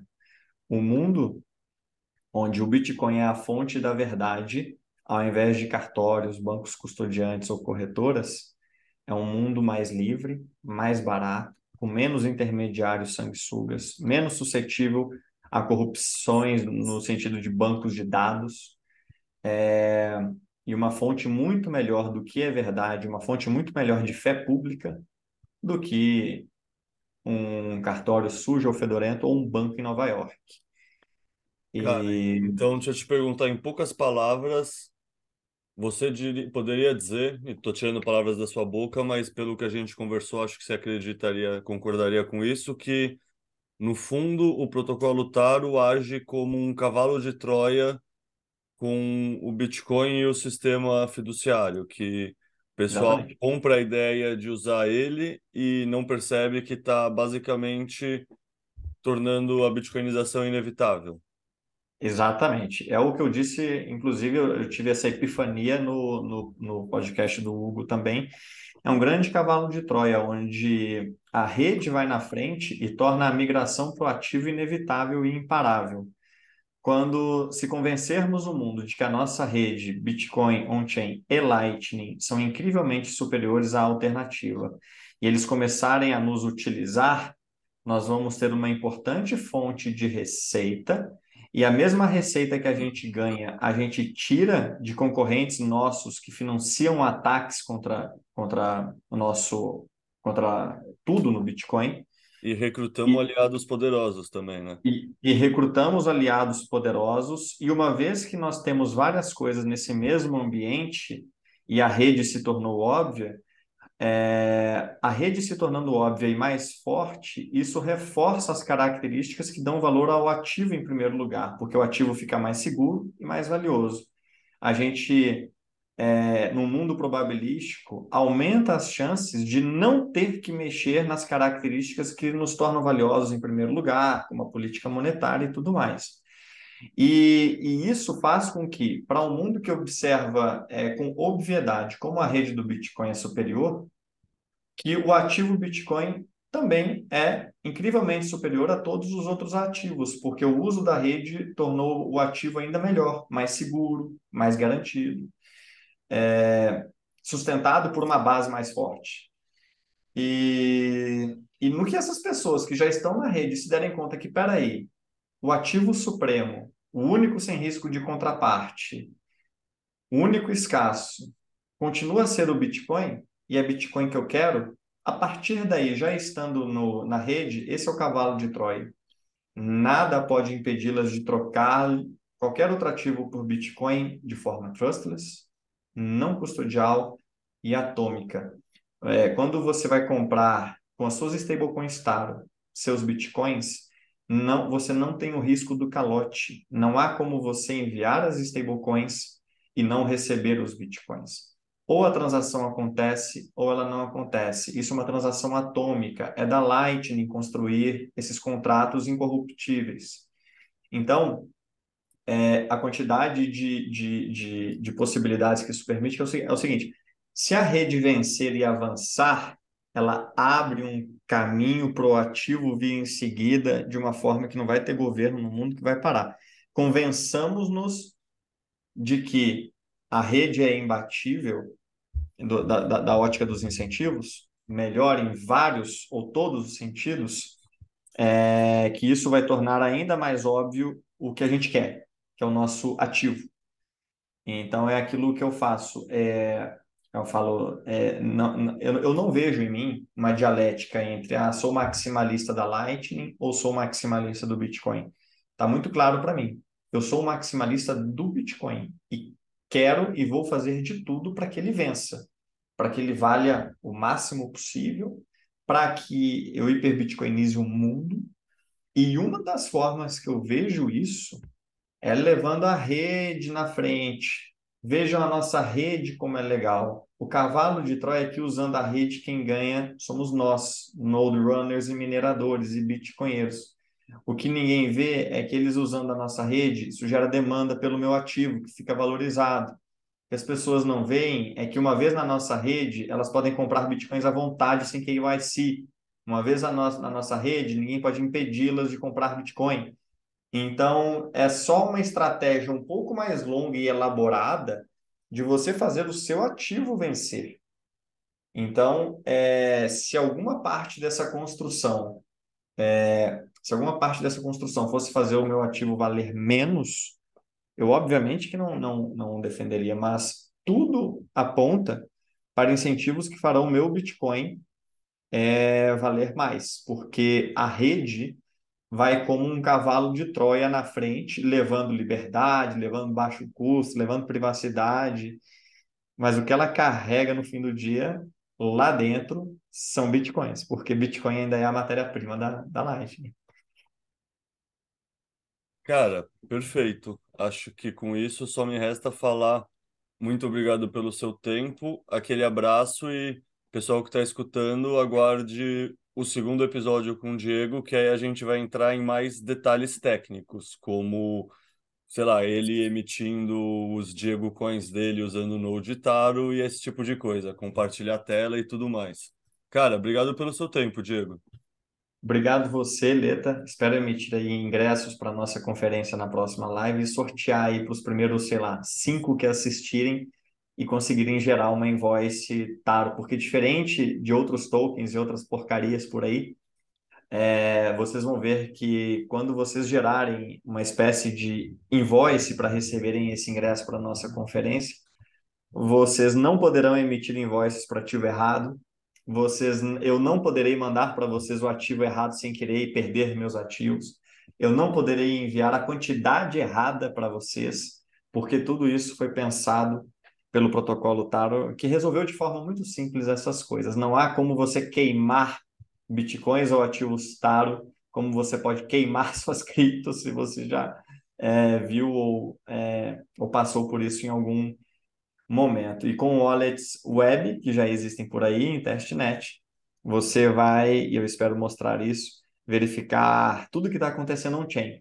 Quanto que eu emiti, é, se o que eu emiti foi emitido por mim mesmo, se o que eu transferi para você agora é, é, seu mesmo e você vai presenciar com uma coisa que é sua, mas que não é Bitcoin, algumas das propriedades que até hoje só o seu Bitcoin tinha. Isso é ótimo para o seu Bitcoin, isso é ótimo para essa nova coisa que agora você possui, que vai ser um, um ingresso para a nossa conferência no final do ano. E aos pouquinhos, como tudo, né, com a Lightning, com o Bitcoin, as coisas vão clicando na sua cabeça e você vai vendo como que tudo faz sentido e faz parte de uma construção maior. Então, obrigado, Letra, de coração. Cena dos próximos capítulos, eu só vou encerrar então com uma provocação. Talvez seja melhor emitir esse ingresso já como um Ordinals e o QR Code no Ordinals, e aí você só transfere o SAT individual para a pessoa e já está um chain. Poderia ser, mas eu acho que o Taro é muito mais eficiente, usa menos espaço no bloco, é mais barato e como incentivo sempre vence, eu vou sempre escolher a opção mais barata.